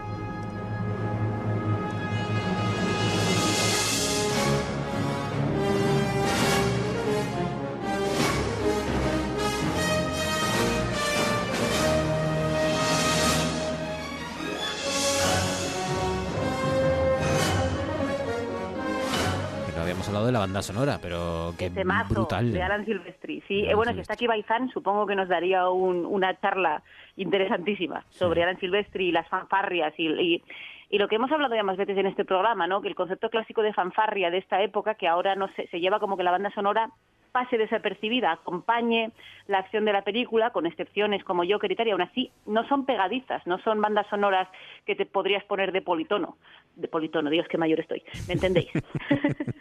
Sí. Maldita sea, ¿me entendéis? Sí. Eh, Alan Silvestri, que es el de, por ejemplo, Contact, la banda sonora de Contact, de Náufrago, bueno, mm. es que ha trabajado fundamentalmente con, con CMX, ¿no? Sí. Bueno, de Avengers también, le ha puesto música de Avengers y y otras más, sí. Pues sí. Vamos con, con Regreso al Futuro, entonces, la, la primera. La primera de Eh, la primera, claro. Este, esta, esto parte de una idea de Bob Gale. Sabéis que los guionistas son Zemeckis y Bob Gale, que son los, do- los dos se llaman Robert. Y Bob Gale vio una foto de su padre y él con su padre tenía una relación muy buena, eran muy buenos amigos y bueno, tenían, pues eso, jugaban al béisbol, estas cosas, ¿no? De padre e hijo muy positivas. Pero vi una foto en un anuario del, del colegio del año de la polca y vio que su padre en la época del instituto era un poco, pues, pues un poco lo que sería George McFly en, en la película, ¿no? Un poco nerd, Un una persona de- débil, sí, un loser, y él era, pues, un Marty McFly, digamos. Entonces decía, uy, qué curioso que yo me llevo tan bien con mi padre hoy en día y le admiro mucho y le quiero mucho y tal, y sin embargo, si hubiéramos coincidido en, un, en el instituto los dos, seguramente yo no sería amigo de este tío o no habríamos no seríamos de la misma pandilla o no habríamos entrado en contacto y yo no le hubiera conocido como le conozco. Este es el esta es la premisa, digamos, de la que parte este hombre. Así que crean el, el guion entre los dos y claro, CMX fue a la universidad con o la universidad eran amigos de la época de Spielberg ya. Entonces, bueno, hacen eh, pero CMX hace un par de películas y no tiene demasiado éxito, que una es esta de I Wanna Hold Your Hand, que no me acuerdo cómo la tradujeron. Era algo así como loco por ellas, una cosa así y otra que era la de coches locos, coches rotos, frenos locos, no, otra traducción preciosa de estas. Y no tuvieron éxito ninguna de las dos. Entonces, Spielberg de aquella no tenía liquidez, digamos, como para poder producir él, pero sí tenía los contactos y estaba seguro de que era un proyecto que merecía la pena. Entonces era un poco el que les estaba abriendo las puertas a estos dos para que intentaran, pues se reunieron con Disney, que Disney dijo que estaba interesado, pero que lo del incesto que había que quitarlo. Y, y- y, bueno, cosas así. Fueron como preguntando en varios sitios sin suerte. Entonces CMX hizo una película con la Fox, de la cual vamos a hablar después, porque es otra de las que he elegido, e intuyo que es la que te erotizaba a ti en tus tiempos más mozos, Marcos, Sí. eh, que es Tras el Corazón Verde, y esto fue un petazo. Triunfó como los pecos, y entonces ahí fue cuando consiguieron que Universal se hiciera cargo del proyecto y se hiciera Regreso al Futuro. Como decía antes eh, Ortuño, pues, pues solamente como una película cerrada, con esto de continuará, pero como continuará, como puede continuar pues cualquier serial o cualquier película de estas, de en el universo de la película, no, no, no con la idea de seguir. Pero esto ya de- de- de- determina también la seguridad que tenía Robert Zemeckis en, en sus películas y en sus proyectos, ¿no? Porque dice, Sí. en lugar de, de vender al mejor postor o de mm, eh, pervertir eh, Regreso al Futuro, decidió guardársela, tener éxito, sacar, tener un pelotazo y ganar dinero con otra película y luego hacer la, que, la película que él realmente quería hacer, ¿no? Hombre, es que al incesto no podía renunciar, Marcos. No había que no pues, se podía renunciar al No, incesto. sí, esto- sí podía haber, ah, podía haber hecho ciertas cosas. Hombre, tampoco es tan importante, entre comillas. Eh, lo que pasa es que es un incesto como muy... Sí, muy es naif, completamente blanco. es- Claro, sí, es- no, no, no, no lo Que pensamos realmente como lo único es que a su madre le gusta a él. Claro, y lo convierte incluso en gracioso porque eso le da mucho asco a... Pero es que está, muy bien Michael J. Fox en, la escena del beso, está tan bien, está tan gracioso. Pero, pero sí, bueno, sí que es sabéis que no, no era la primera opción, ¿no? Michael Sí, J. no, Fox. no, es que no es que no fuera la primera opción, es, Es que, la mayor grabaron parte, con otro la actor, mayor, sí. la mayor parte del rodaje eh, se hizo con Eric Stoltz. Eric Stoltz, si no sabéis quién es, es el tipo que hace de camello en Pulp Fiction. En Pulp El Fiction, que, sí, sí. el que está loco con el librito médico negro que no lo encuentran, que está en bata y tal, este es Eric Ah, sí, Stoltz. sí, el es que un le pone la- Estaba grabando una sitcom, Michael J. Fox, y tuvo que grabar la película por la noche. Porque estaba No, haciendo eh, dos cosas a ver. Sí, más o menos. El, el tema es que Eric Stoltz grabó prácticamente toda la película, quedaba poco por hacer. Hay rumores de que era solamente que había que había grabado una semana. No, no, grabó muchísimo. ¿Qué pasa? Que Eric Stoltz era un actor de que había estudiado en Stella Adler, de la Escuela de Nueva York, y era un actor muy de método, es decir, un pesado. Es decir, un señor que era muy intenso, muy a mí me tenéis que llamar Marty, muy tal y cual, y el tío eh, no era un imbécil ni nada, ni ningún tal, pero, pero era un señor que no tenía viscómica ni era el tipo de tono que se estaba buscando. Entonces, en montaje empezaron a ver, imaginaros cómo sería el tema para que se, deci- se echara para atrás todo, con prácticamente todo rodado. Claro, o sea, Porque, y se- ese- tu- y hubo que incrementar el presupuesto y entonces Spielberg, que era quien producía Enredos de Familia, hicieron el chance para que... Y encima en el rodaje se dijo que Michael J. Fox, que de aquella no dormía, hizo todo el rodaje sin dormir, porque claro, tenía que rodar por la mañana, lo metían en un avión, dormía lo que podía en el avión o memorizaba el texto en el avión y, eh, o en el coche o tal, y tuvo momentos, de, de hecho hay alguna escena que se le ve sudando mucho, es porque estaba de agotamiento de, de, de rodando sin parar la película y, y, la serie, porque Spielberg consiguió hacer un trato para poder llevarlo para la peli.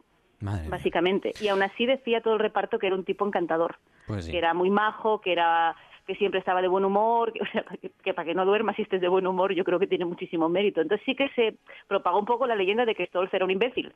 Pero claro, no era tampoco que fuera un imbécil, es que encima el, el sustituto era un encanto de persona. Sí. Eh, yo es que, es que, creo que no lo vieron en el papel cuando empezaron a ver las escenas, que, que no era el, el, actor adecuado para ese papel. No, es que no, no te puedes tomar claro, en serio pero la... ya lo tienes todo, claro, ya lo tienes claro, todo hecho. No te puedes Entonces, tomar en sí serio una película como creo- Regreso al Futuro, no te la puedes tomar en serio, no puedes Pero ponerte- también es cierto que eso lo vemos mucho ahora cuando el, el tono muchas veces se ve más en la edición, a veces igual en el propio texto no está tan claro, o a veces la comedia viene más de, yo qué sé, es que no, no tampoco quiero justificarlo, pero sí, claramente no era el tono. Oye, eh, co- eh, le diagnosticaron Parkinson, leo aquí, en 1991. Tenía Michael J. Fox 29 años todavía. 29 años. Cuando le Y encima parece ser, cuando estaba rodando Spin City, ¿os acordáis de esa serie? Mm. Sí, Pues resulta, Loca Alcaldía. resulta que hay, sí, hay un, unos, bueno, no recuerdo si era un documental o unas entrevistas o algo así, que claro, él durante mucho tiempo tuvo que ocultárselo al reparto por temas de la propia productora o la, se consideró que lo mejor era que no lo contara nadie. Y claro, este tipo que era tan encantador, que todo el mundo tal, se empezó a comportar, claro, rodaba y se escondía, se marchaba, tal, y empezó, bueno, como que todo el reparto empezó a considerar que era un imbécil. Entonces, a mí me parece una historia súper triste, porque sí que es verdad que dices tu caray, para poder para que el resto del reparto no se preocupe, para que no haya problemas con la cadena, para que continúe la serie, tengo que minimizar que se noten los, los síntomas de la enfermedad y tengo que quedar como un imbécil. Ya. Y sí, sí. Regreso al futuro 1 y 2. Eh, las primeras elecciones de Cris Puertas y David Ortuño. Ortuño, segunda. Vamos allá. Pues eh, mi segunda elección, a lo mejor os habéis podido oler un poco la tostada después de la presentación de mi genial imitación de Magnífica. Forrest Gump. ¿Has estado en un barco de gambas? No, pero he estado en un barco de personas. Hablo de un barco de pesca de gambas. Yo he estado pescando gambas toda mi vida. Empecé en el barco de mi tío, el hermano de mi madre, cuando tenía nueve años. Pensaba comprar mi propio barco cuando me reclutaron. Yo me llamo Benjamin Buford Blue, pero todos me llaman Buba. Como si fuera de una tribu africana. ¿Te imaginas? Yo me llamo Forrest Gump. Todos me llaman Forrest Gump. Yo recuerdo que Forrest Gump ahora nos parece raro, pero fue muy polémica en el momento porque hubo gente, como ahora ocurre con algunas películas, que la denostó, que le pareció una cosa absurda, ridícula, que, frívola, ¿no? Pues yo lo que recuerdo es que es posible, pero que tuvo muchísimo éxito. Sí, sí, tuvo una mucho éxito. de de- muchísimo de- éxito que gustó mucho en y cartelera y, mucho a verla. y de crítica, porque se llevó un puñado de, Ox- de Oscars, pero, pero sí también fue muy denostada. Hubo, hubo mucha- muchos críticos que, que- que no les gustó. Yo creo que no- a lo mejor no se entendió, quizás también la ironía, ¿no? Eh, no lo sé. La gente Claro, lo flipó mucho con los efectos especiales. Los, ¿Os acordáis? También. El efecto en blanco y negro de Forrest Gump Sí. saludando a Kennedy. y Eso es como, obra de "Oh, la Dios mío". Industrial Light and Magic de Spielberg. Mm. Y fue la primera vez que yo creo que se hicieron esos efectos, o la, la vez que fueron más populares, eh, se mezclaron imágenes reales eh, con, con las actuaciones de los actores. Entonces Forrest Gump pues, eh, se mezclaba con personajes de la época, con el presidente de los Estados Unidos, y, y era de una forma bastante realista que quedaba muy bien, algo que se hizo muchísimas veces después. Por ejemplo, en Cuéntame estaba, se pasaron, se han pasado 20 años haciéndolo, todo lo que han podido. Y, y, bueno, iba a hacer alguna broma con Hacienda, pero me voy a abstener. Ah, sí, con, con Cuéntame. Sí, a costa Bueno, de cuenta- cuéntame, además ahora ya ten- tiene tramas de estas de ocultar cadáveres y cosas así guays, ¿no? Ya ha perdido un poco el costumbrismo. Yo me caí, en, de Cuéntame me caí como en la octava o en la novena, una cosa así. Sí, yo, hace mucho. Bueno, cuando, cuando estaba Félix Corcuera actuando en ella, que es compi y lo hace muy bien, y de aquella lo veía, pero sí, sí, hace, hace bastante que no. Ojo a Forrest Gump porque no es nada fácil, eh, como digo, con tono de, de ironía y con esa mirada, esa mira- mirada desprejuiciada, ¿no? Y, y- unos ojos entre la, la inocencia y la, la estupidez, los ojos casi del, del besugo en este caso, que es que es el propio que es el propio Forrest Gump, no es fácil recorrer eh, toda esa parte de la historia de Estados Unidos. Sí, es lo más atractivo, ¿no? Aparte del sentido del humor, va desde el 45 hasta el 82 y claro, Forrest Gump pues conoce todo el mundo, desde Elvis, está en la guerra del Vietnam, eh, pasa por toda la época hippie,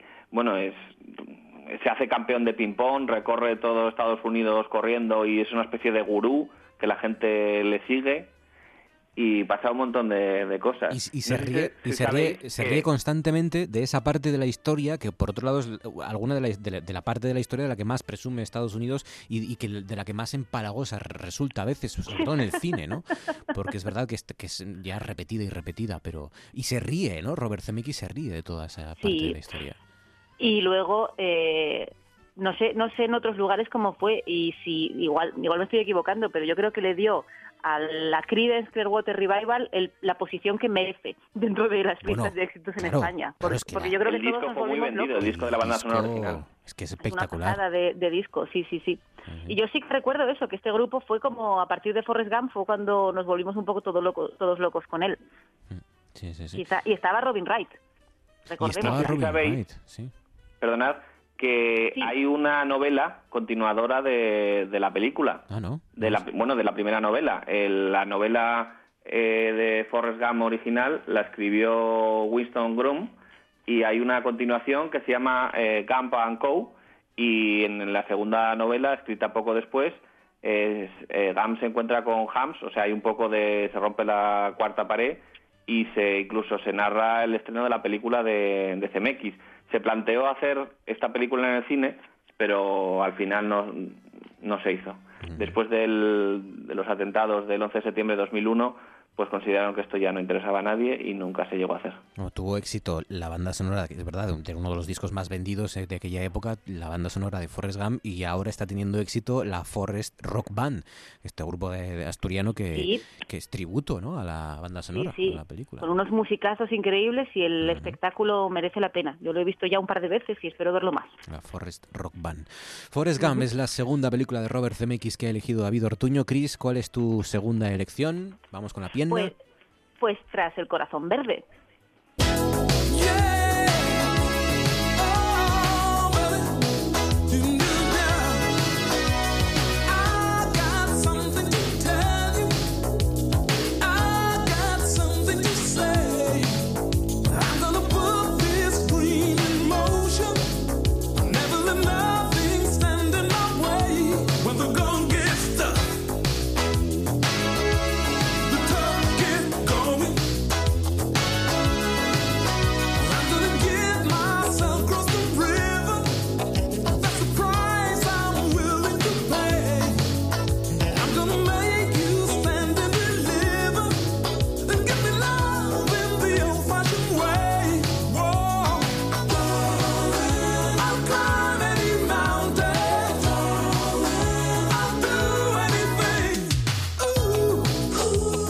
El corazón verde, que se tradujo, se tradujo como la esmeralda perdida en Sudamérica.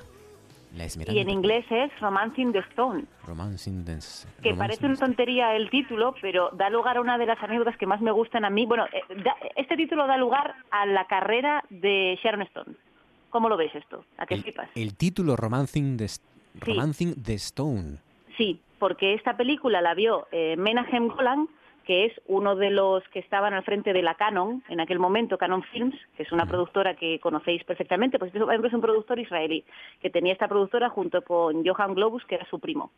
Y eh, le gustó muchísimo eh, Romancing the Stone, o sea, Tras el corazón verde. Era como dentro de las, dentro de las eh, películas que salieron a partir de Indiana Jones, pues realmente es la única que tuvo éxito de verdad, que lo petó muy fuerte. Además, la jugada estaba muy bien porque era como que la protagonista es ella y luego el personaje que es un poco el Indiana Jones realmente es un secundario que aparece, que es el de Michael Douglas. Bueno, este señor flipó con esta idea. Y iba a ser Las minas del rey Salomón del 85 con Richard Chamberlain.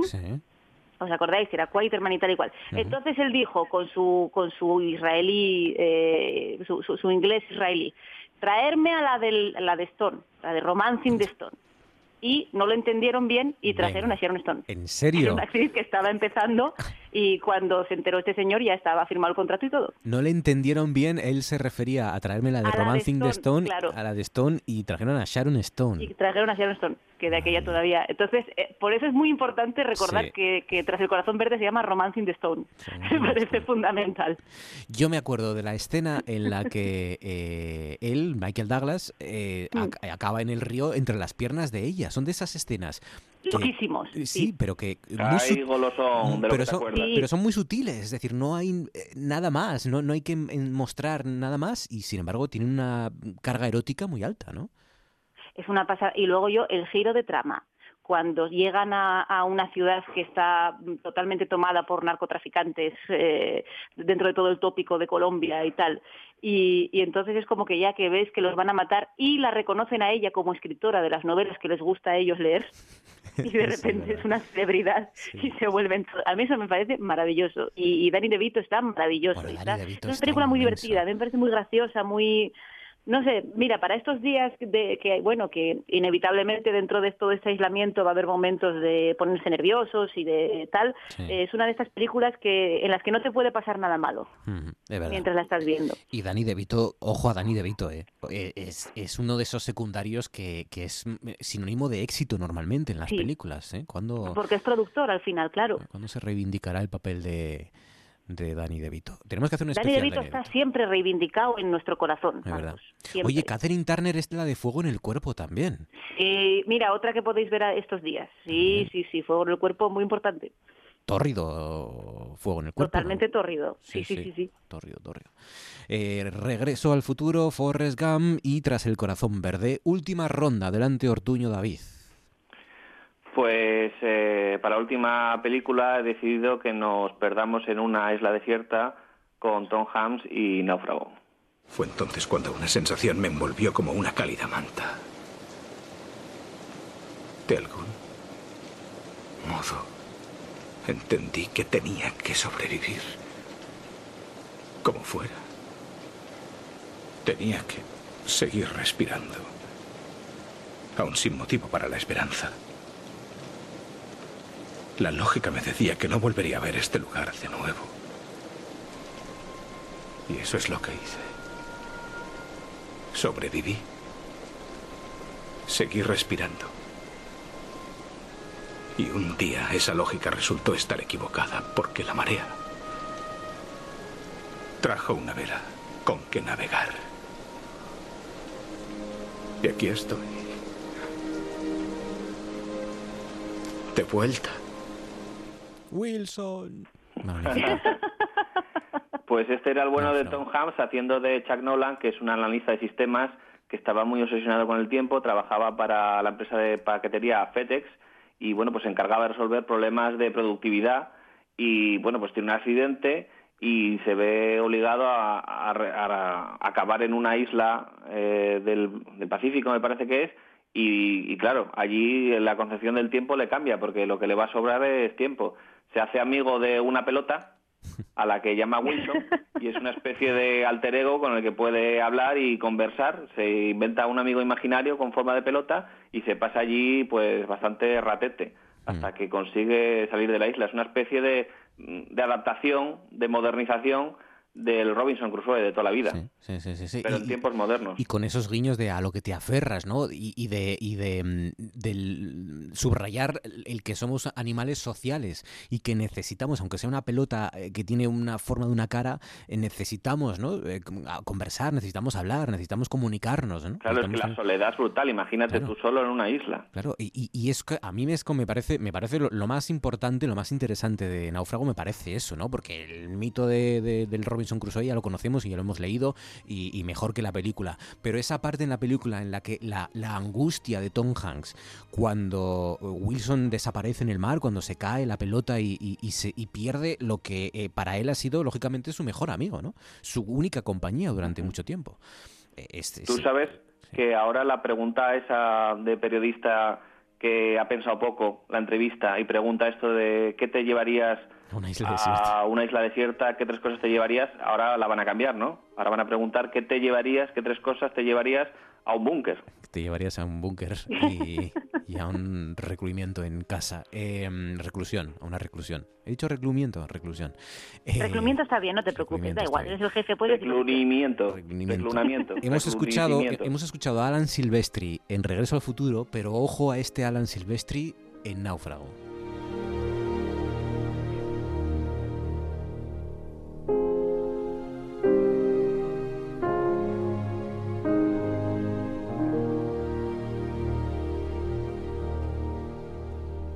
Fabián, dale caña, que explote esto.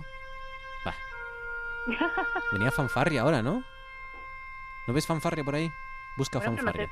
No te, inquietes, despacio, hombre, dale tiempo. Fabián. Qué prisas todo. Ponme la fanfarria, Fabián. Mira, un poco, ven, esto está mejor.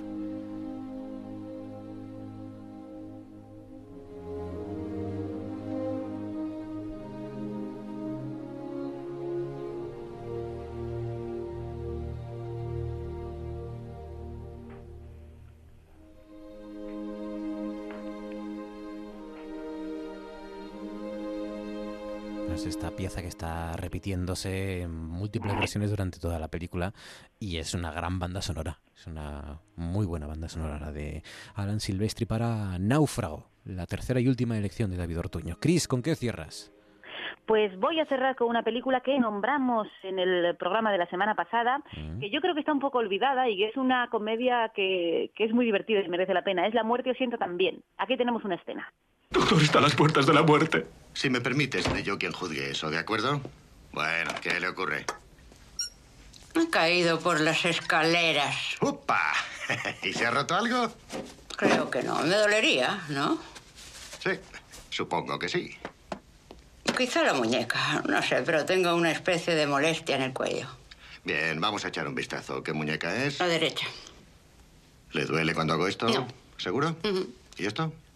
No. Bueno, ¿y esto? Mm, no. ¿Esto no le duele? No. ¿Quiere decir que no le duele cuando Si le he dicho que no me duele, es porque no me duele. Ajá, ajá. ¿Y el cuello? ¿Qué, qué, le pasa en el cuello? ¿Qué, qué, se Me duele un poquito cuando me vuelvo así. Tal vez sea, tal vez sea solo un... Exacto. Entendido. Ya lo tengo. Ya veo. ¿Y un shock? ¿No será un shock? ¿Es posible? puede ser un shock. ¿Que sea un shock? Quizás sea un shock. Qué divertida. Y qué, y qué plantelazo, ¿eh?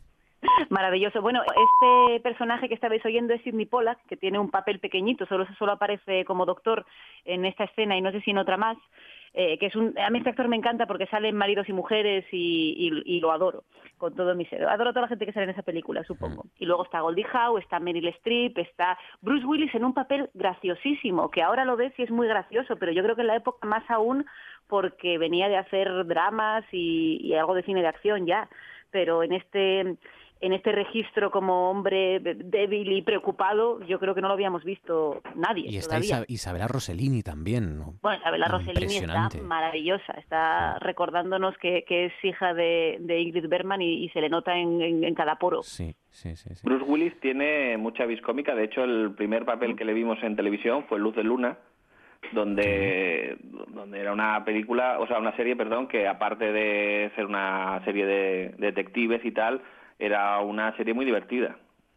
Pero era cómica, es que yo es que yo siempre me tira para atrás lo de Luna. De géneros. Sí. a mí lo de la tensión sexual no resuelta me molesta mucho, me tira para atrás. Entonces siempre nunca quise ver Luz de Luna por eso. Lo de la tensión sexual no resuelta esta que había ah, en sí, teoría. Bueno, era una de las bases de la serie. Yo es que no la he vuelto a ver. Yo sé que de aquella me gustaba pero no sé cómo resultaría vista ahora. Yo creo que ahora se, se hace cuesta arriba un poco, ¿eh? Yo, bueno, de esa sensación tengo, pero es verdad que es una comedia romántica. es, una, es una comedia La vi en su época. Sí.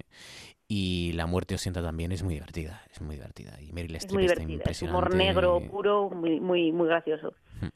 Pues especial Robert Zemeckis hoy en el Tú antes molabas. Oye, eh, esta cosa que también era de Robert Zemeckis, esta cosa que hicieron Brad Pitt y Marion Cotillard hace no mucho tiempo, que fue lo que se les... Eh, también hubo rumores de que estaban liados. ¿Aliados puede ser? ¿Una película de espías o algo así? Ay, Me lo estoy inventando es verdad. Sí, lo he visto por la Wikipedia yo buscando a CMX. Es, es de él, ¿no? También. Y es de Robert CMX esa. Vale, vale, vale, vale. Pues sí. Vale. Pues yo la última que vi de él, yo creo que es la de Capitán Phillips, que yo pasé la tarde, a mí me, me gustó. Y no me he visto todavía Capitán bien. Phillips de Tom Hanks. Está también. muy bien Tom Hanks. Tom Hanks está, hace muy bien de señorín. Tom Así Hanks es- de, señorín en una situación y lo hace muy bien el Tom paisano, Hanks es, muy bien. es la diva de Robert Zemeckis. Sí, ¿Verdad? sí, sí. Tom Hanks. su, su musa. Su musa, es verdad, eso, su musa quería decir, sí, sí. La musa de Robert Zemeckis. Pues el otro día estuvimos hablando de mm, Una jaula de grillos, que no es de Robert Zemeckis, pero es una película muy Nichols. recomendable, muy recomendable para, para Es ver estos Y están todos maravillosos. Hay mucha gente que dice que le gusta más la versión francesa. A mí me gusta más la versión de Mike Nichols, de verdad lo digo. Me parece que están todos tan bien en la, en la medida exacta en la que tienen que estar y que envejece también esa película, pese a que por el tema que trata, me pasa con esa y con, y con In and Out, aunque Mm. creo que es superior a una jaula de grillos, que Mucho, son sí. películas que tienen todo para haber envejecido mal y que envejecieron muy bien. Cris Puertas, David Ortuño, cuidaos mucho, ¿eh? Gracias. Un abrazo Adiós. fuerte, Igualmente. chicos. Un abrazo Ánimo. fuerte. Cosas que pasan en Noche tras Noche. Yo hablo a todo lo que cocino. Cualquiera que me oiga me va a decir que No, estoy no, chiflada. no, No, no, acuerdo. Chiflada estaría si te contestaran.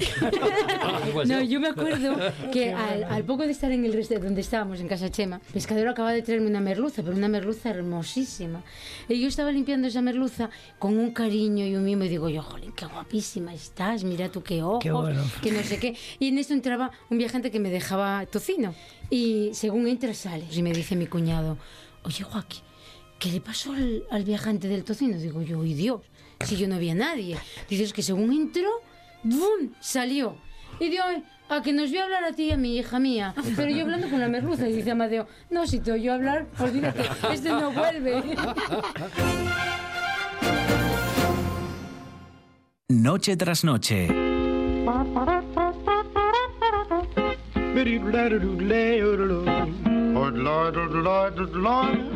Guía para sobrevivir en un mundo millennial.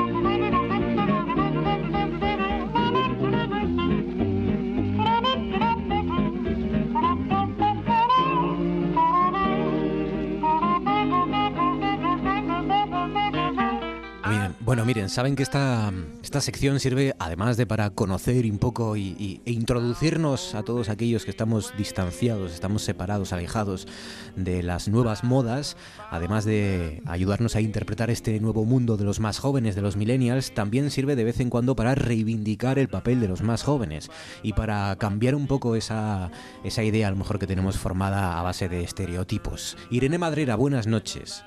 Buenas noches. Bueno, ¿Qué frente a, frente a ese puñado de jóvenes, es verdad, muchos de ellos eh, universitarios en Madrid, que están viajando sin Sí. ningún tipo de, de responsabilidad ni, y, y con poco criterio, la Mm. verdad, pues hombre, hay, hay jóvenes y jóvenes, y hay jóvenes como Irene Madrera, que ya han decidido desde hace ya algún tiempo, pues permanecer en casa, ¿verdad? Aislados en la medida de lo posible y, y ni viajes Claro. ni historias. No, ni viajes ni nada, es que es eso, no son vacaciones ni es para aprovechar eh, e irte, eh, da igual, al pueblo donde sea. Es- hay que pensar un poco pues eso en los mayores y en, y en el resto y, y bueno, pues si hay que quedarse en casa y, y aburrirse, pues nos aburrimos. Bueno, aunque tenemos muchas opciones los millennials ¿eh? para, para hacer. Hombre, si se tuvieran que quedar en casa hace, qué sé yo, 50, 60 años, igual sí se aburrían. Sí, claro. Hoy es difícil, ¿no? Con eh, la biblioteca Exacto. más, una de las bibliotecas más grandes del mundo a nuestra disposición a través de los ebooks, con em, decenas de películas, series de televisión a nuestro alcance, con Sí. internet, con la- los sistemas de comunicación que tenemos, van a tener que pasar más de 15 días, bastantes más de 15 días, Sí. para que empecemos a aburrirnos. Pero bueno. Exactamente. Y si no podemos volver a las viejas glorias como eran los libros o esas cosas que, parece que ya no se usan. Claro, claro que sí, Sí. claro que sí. Pues nada, eh, efectivamente Pero- no todos los eh, jóvenes están por ahí de fiesta y, y no les importa, no, no. sino que vos- vosotros no vais a salir, tú y tu entorno en principio, no. ni fiesta ni gaitas. No, que va, no. Y yo de mi- mis amigos y mis amigas, no ninguno tenemos pensado salir ni a tomar un café ni nada. para lo estrictamente necesario. Entonces, bueno, eh, queremos ayudar lo poco que, bueno, que, que podamos. Claro que sí. Bueno, venga, eh, cuéntanos cosas que hayan Sí. ocurrido esta semana. A ver si, Pues mira, si han pasado más cosas, poco- ¿no? Sí. Sí, sí.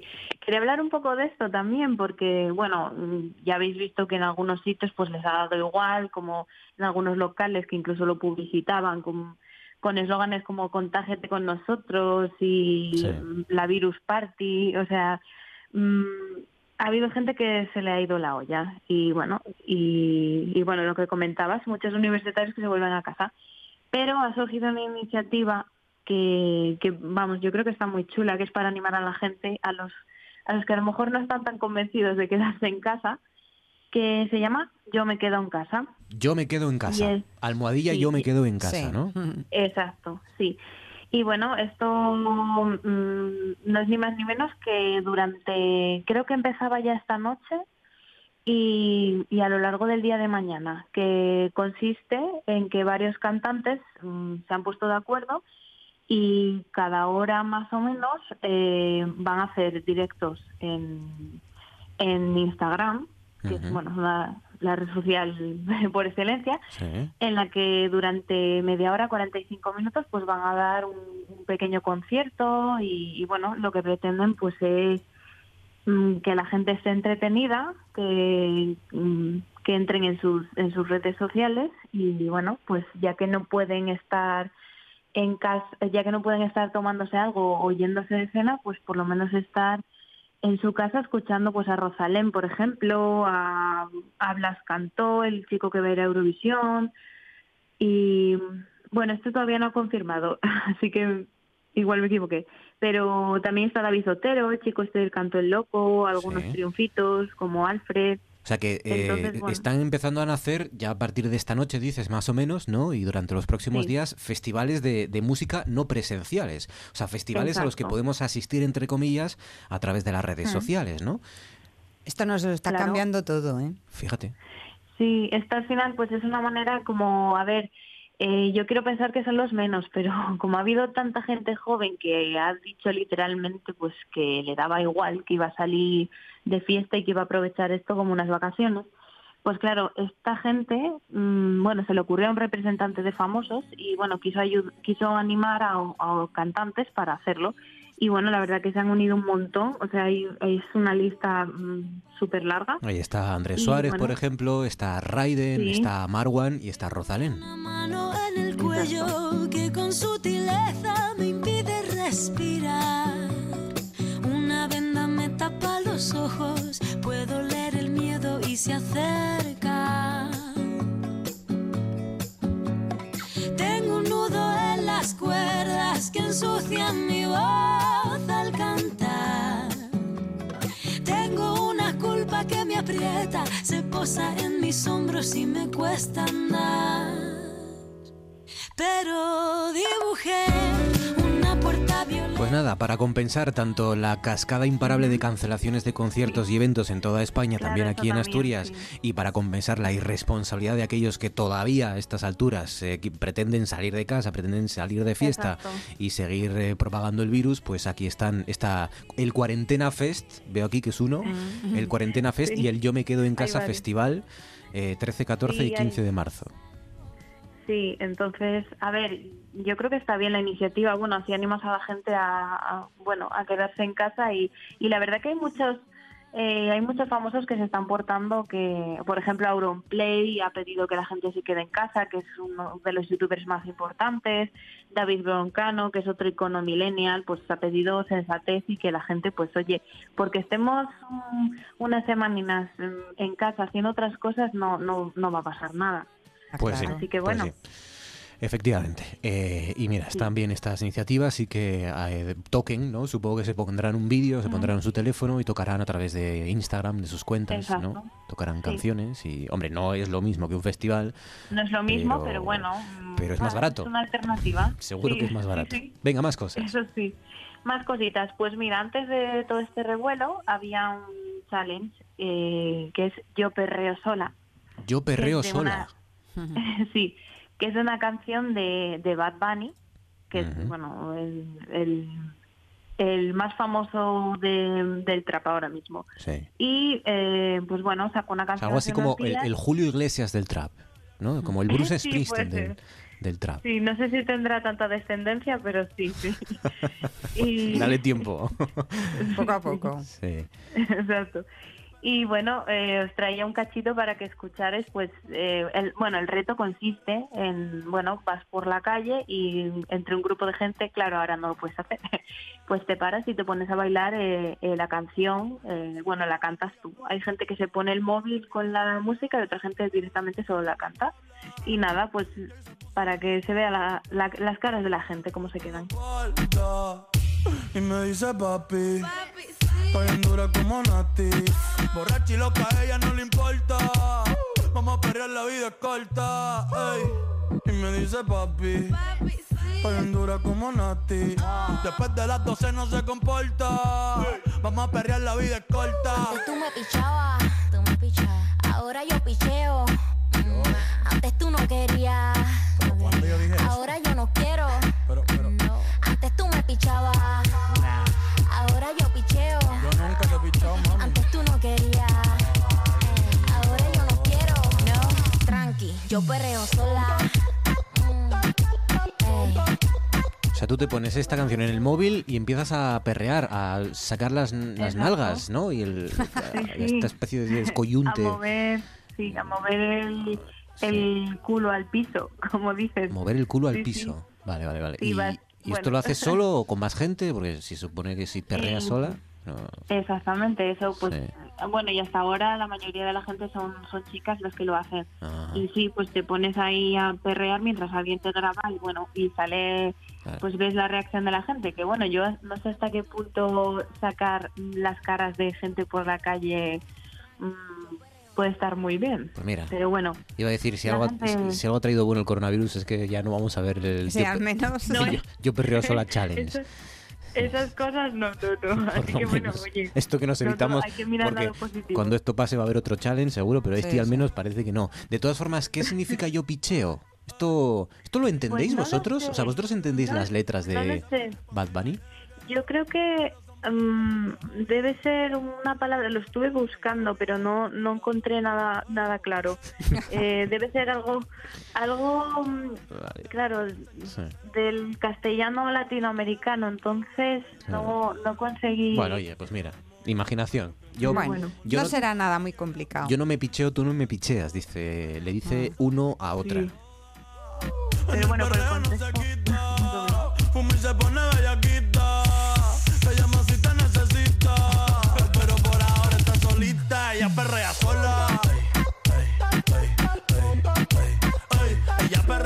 dije que había estado escuchando el nuevo disco de Bad Bunny, ¿eh? Para integrarme en la cultura millennial la semana lo pasada. habías dicho, Sí, sí, que me sí, sí. sorprendiste un montón, Ah, mira, ¿eh? ya- Sí, sí, sí. sí. ¿Y te gusta? Eh, sí, sí, lo estuve escuchando, sí, sí, sí. Ah, vale. Pues mira. No, a ver, esta canción sí, esta canción en el contexto, esta canción, por ejemplo, fue, la- lo reconozco, la única que mm, escuché más de Mm. 20 segundos. Esta canción en el contexto de baile y de folisha, pues sí, hombre, está, está guay, está bien. Ah, bueno, está claro. bien, claro. pero Sí, sí, una discoteca. Ahora, yo no me pongo esto en mi casa, por ejemplo, ni, ni para ni pa fregar el piso. Claro, o sea, claro. no, prefiero otras cosas, Sí, pero sí. en el contexto Sí, pero adecuado. está- claro. Sí, eso sí. Eso sí. Para reírse un poco, para- vamos. Claro, para pasarlo bien, esto, esto Sí, vale. totalmente. Venga, más cosas, Pero- Madrina. Pues cambio radicalmente porque, bueno, quiero hablar de Kim Kardashian porque mm, ha sacado una nueva colección de zapatos y yo me he quedado asustada de lo horteras que son y de lo horrible Entonces, que es. están en la línea. Pero ¿qué, qué te pero es que esperabas, Madrera, alma de cántaro? Algo delicado. Bueno, sí. Es, es en colaboración con bueno con una con una empresa de comida rápida de pollo eh, que es muy famosa. Entonces, que bueno, luego me hace gracia porque ella dice que es vegana. Espera, espera, espera, espera. O sea, eh, Kim Kardashian y una empresa de pollo, eh, supongo que la de las iniciales, la de las tres letras, ¿no? Sí, de la de las tres letras. Y la empresa de, de pollo frito eh, han sacado juntos un- una cadena, una, Una colaboración. de, de zapatos. Zapatos. Pero esto, ¿qué sentido tiene? Sí, bueno. yo Zapatos que rebo- rebozados, eh, pollo Ahora os cuento. sí. eh, os dais cuenta de los zapatos estos tipo sueco, tipo crocs, Sí. eh, Sí. que son como de plástico y tienen una cuerdita en el talón. Las cangrejeras de toda la vida. Lo que antes Sí, llamábamos cangrejeras exacto. para ir a la playa, ¿no? Cuando éramos guapos. Exacto. Sí. Pues son eh, esos, pero con una plataforma bestial de a lo mejor mm, 8 centímetros, 10 centímetros, y lo que pretenden imitar es, es que es muy loco, es la caja de comida la mm, para llevar de, de la, de, vamos, del pollo frito. La Ah. plataforma se supone que es el cubo Madre y la parte de arriba lo que cubre, digamos, eh, el empeine y eso, y los dedos, Me cambia, pues mira. la, la Venga, lo estoy es viendo aquí. Lo estoy viendo. El pollo frito. Lo estoy viendo, claro, claro. O sea, es como la parte de arriba del cubo este lleno de pollo frito y digamos que la parte que te cubre el pie sería una especie de, sí, de tela imitando el propio pollo frito. Exacto. Sí, es una de las Sí. cosas más desagradables Es horrible. que he podido es ver. que Qué yo, horror. yo cuando lo vi dije, pero a ver, a ver, esto no es posible.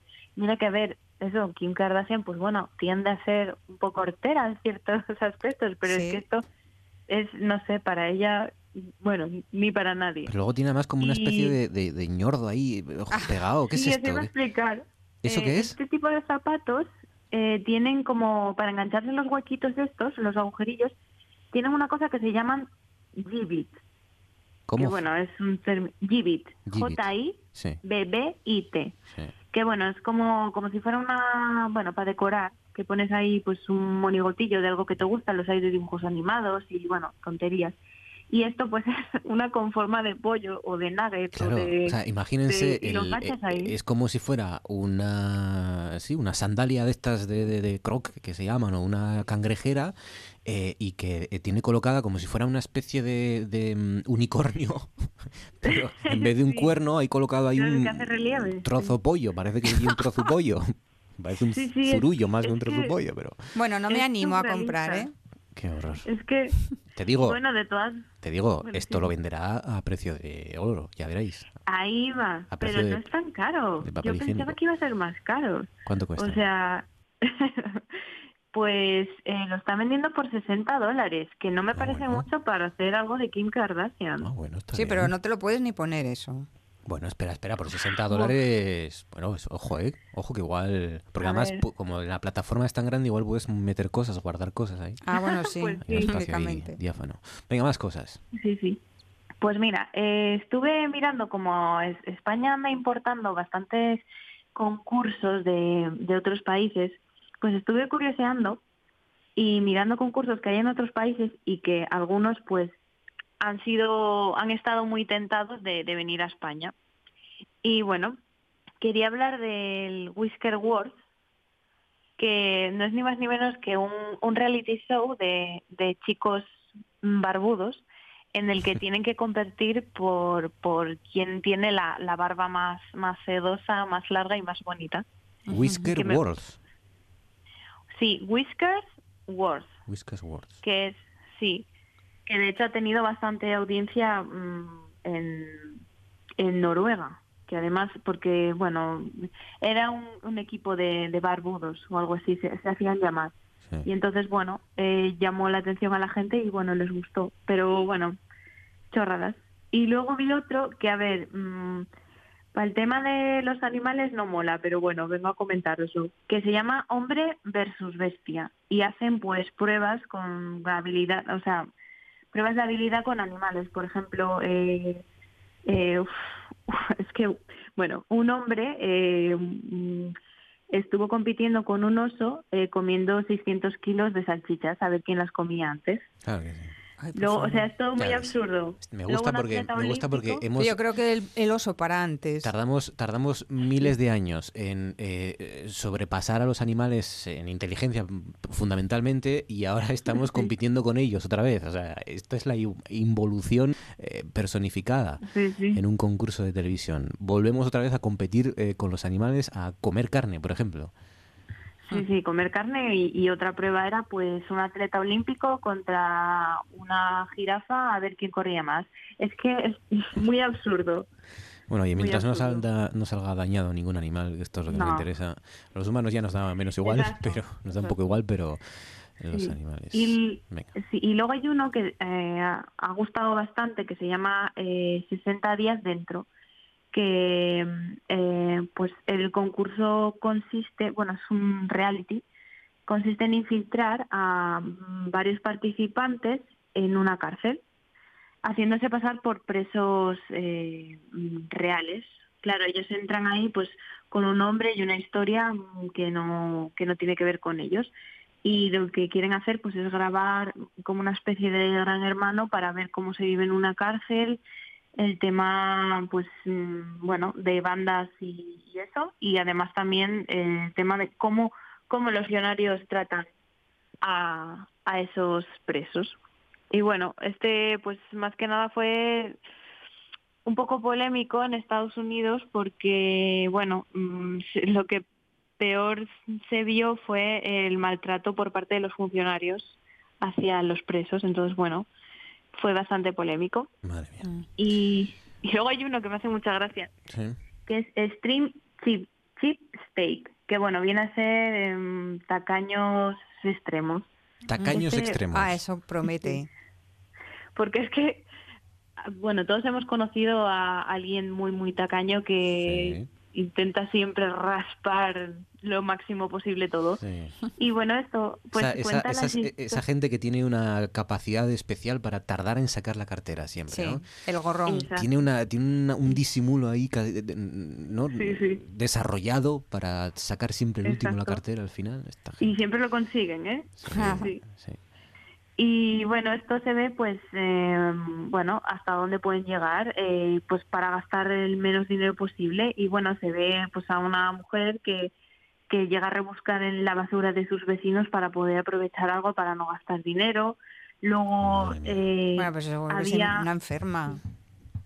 Sí, luego salía un señor diciendo que eh, había vendido uno de sus órganos para poder conseguir dinero. O sea, sí, y luego, bueno, todo esto eh, probado de que no tenían eh, ningún tipo de necesidad. O sea, que era gente que, que, bueno, que lo hacía pues simplemente pues mm, por avaricia, por no gastar nada. Y es que, bueno, yo me acuerdo de una compañera de clase que tenía que, es- que cuando íbamos a lo mejor la clase a tomar sidras, ella siempre eh, contaba los culinos que se tomaba para luego dividir el precio de la botella Venga, hombre, no te creo. entre los culinos. a- No te lo ser. prometo, te lo prometo. Siempre que lo cuento, Pero nadie bueno, me hombre, cree. pero que, Pero es que que es- habrá algo más miserable que andar contando los culinos de sidra. Eh, estaba enferma, te lo digo en serio. Bueno, no, no estaba bien. Tengo yo verdad. un caso también de una persona que conocí que le pedías un gelocatil y luego Hmm. y te lo daba con vuelta. O sea, que tú tenías que devolverle el gelocatil. que ya fue tremendo. Ah, bueno. Qué. Bueno, sí, y eso también también me ha pasado con también con bueno esta compañera de la facultad de, de bueno de pedirle un, un tampón y, y al día siguiente decir ah me trajiste el tampón de vuelta. Tenías que devolvérselo, pero el mismo. Pero usado. Claro, sí. es decir, toma, aquí lo tienes. Toma, que no se diga que no te lo he devuelto. Enmárcalo si quieres. En fin, venga, palabras, madrera. Dos palabras Palabritas. nuevas. Vale, pues tengo dos. Uno es, una es eh, pocketing, Pocketing. que es Bolsillo. Sí, que es el hecho de, bueno, cuando estás en pareja, eh, pues a veces evitas el conocer a familias y amigos y, y bueno, pues el, el hecho de eso, de intentar alejarte y dar largas, se llama pocketing. El no querer conocer a, pues eso, al entorno de tu, de tu pareja. Ah. Tiene, tiene término en el mundo millennial, pocketing. O sea, cuando, da- cuando no quieres eh, comprometerte y entonces pues eh, das excusas para no, no dar un paso más, ¿no? No subir un escalón en la, en la relación. Para no conocer a la suegra ni al suegro, no ¿no? quiero conocer a tu familia. ¿Amigos también cuentan, por ejemplo? Sí, pueden Mm. contar, sí. O sea, eso es hacer un po Como hacer pocketing. Po- pocketing, sí, Pocketing. Pocketing. Pocketing. Sí, Más. Y, y luego está fleabagging, que bueno, es salir con, con gente que no te conviene, ya sea de amistades o, o, bueno, o de parejas. Fleabag. Y a lo mejor, pues, Dime que tiene algo sí. que ver con Fleabag, con la serie, por favor. Porque me haría mucha ilusión. ¿A que no? Pues, pues no, la verdad que no, lo siento. Lo sabía yo. no, Ya lo sabía esto, no, no. Así Fleabagging. que, Fleabagging. exacto, es cuando, sí, cuando no, cuando sales con gente que no te conviene, estás haciendo Muy complicado todo, ¿eh? Sí, la verdad, complicado. Enrevesado, más bien. Puedes hacer, eh, puedes hacer, eh, bueno, Fleabag es como bolsa de pulgas o algo así, no sé si tiene algo que ver. Bueno, sí, bolsa de pulgas, a lo mejor que sabes con alguien que puede no tiene... puede tener relación, sí. Puedes hacer fleabagging. Gente con malas pulgas. Puedes hacer pocketing. Puedes hacer pocketing y fleabagging a la vez. Sí, hombre, por supuesto. Es compatible. todo permitido. compatible. Madrera, Irene, gracias. Que lo disfrutes. Un abrazo fuerte. Un abrazo. Buenas noches.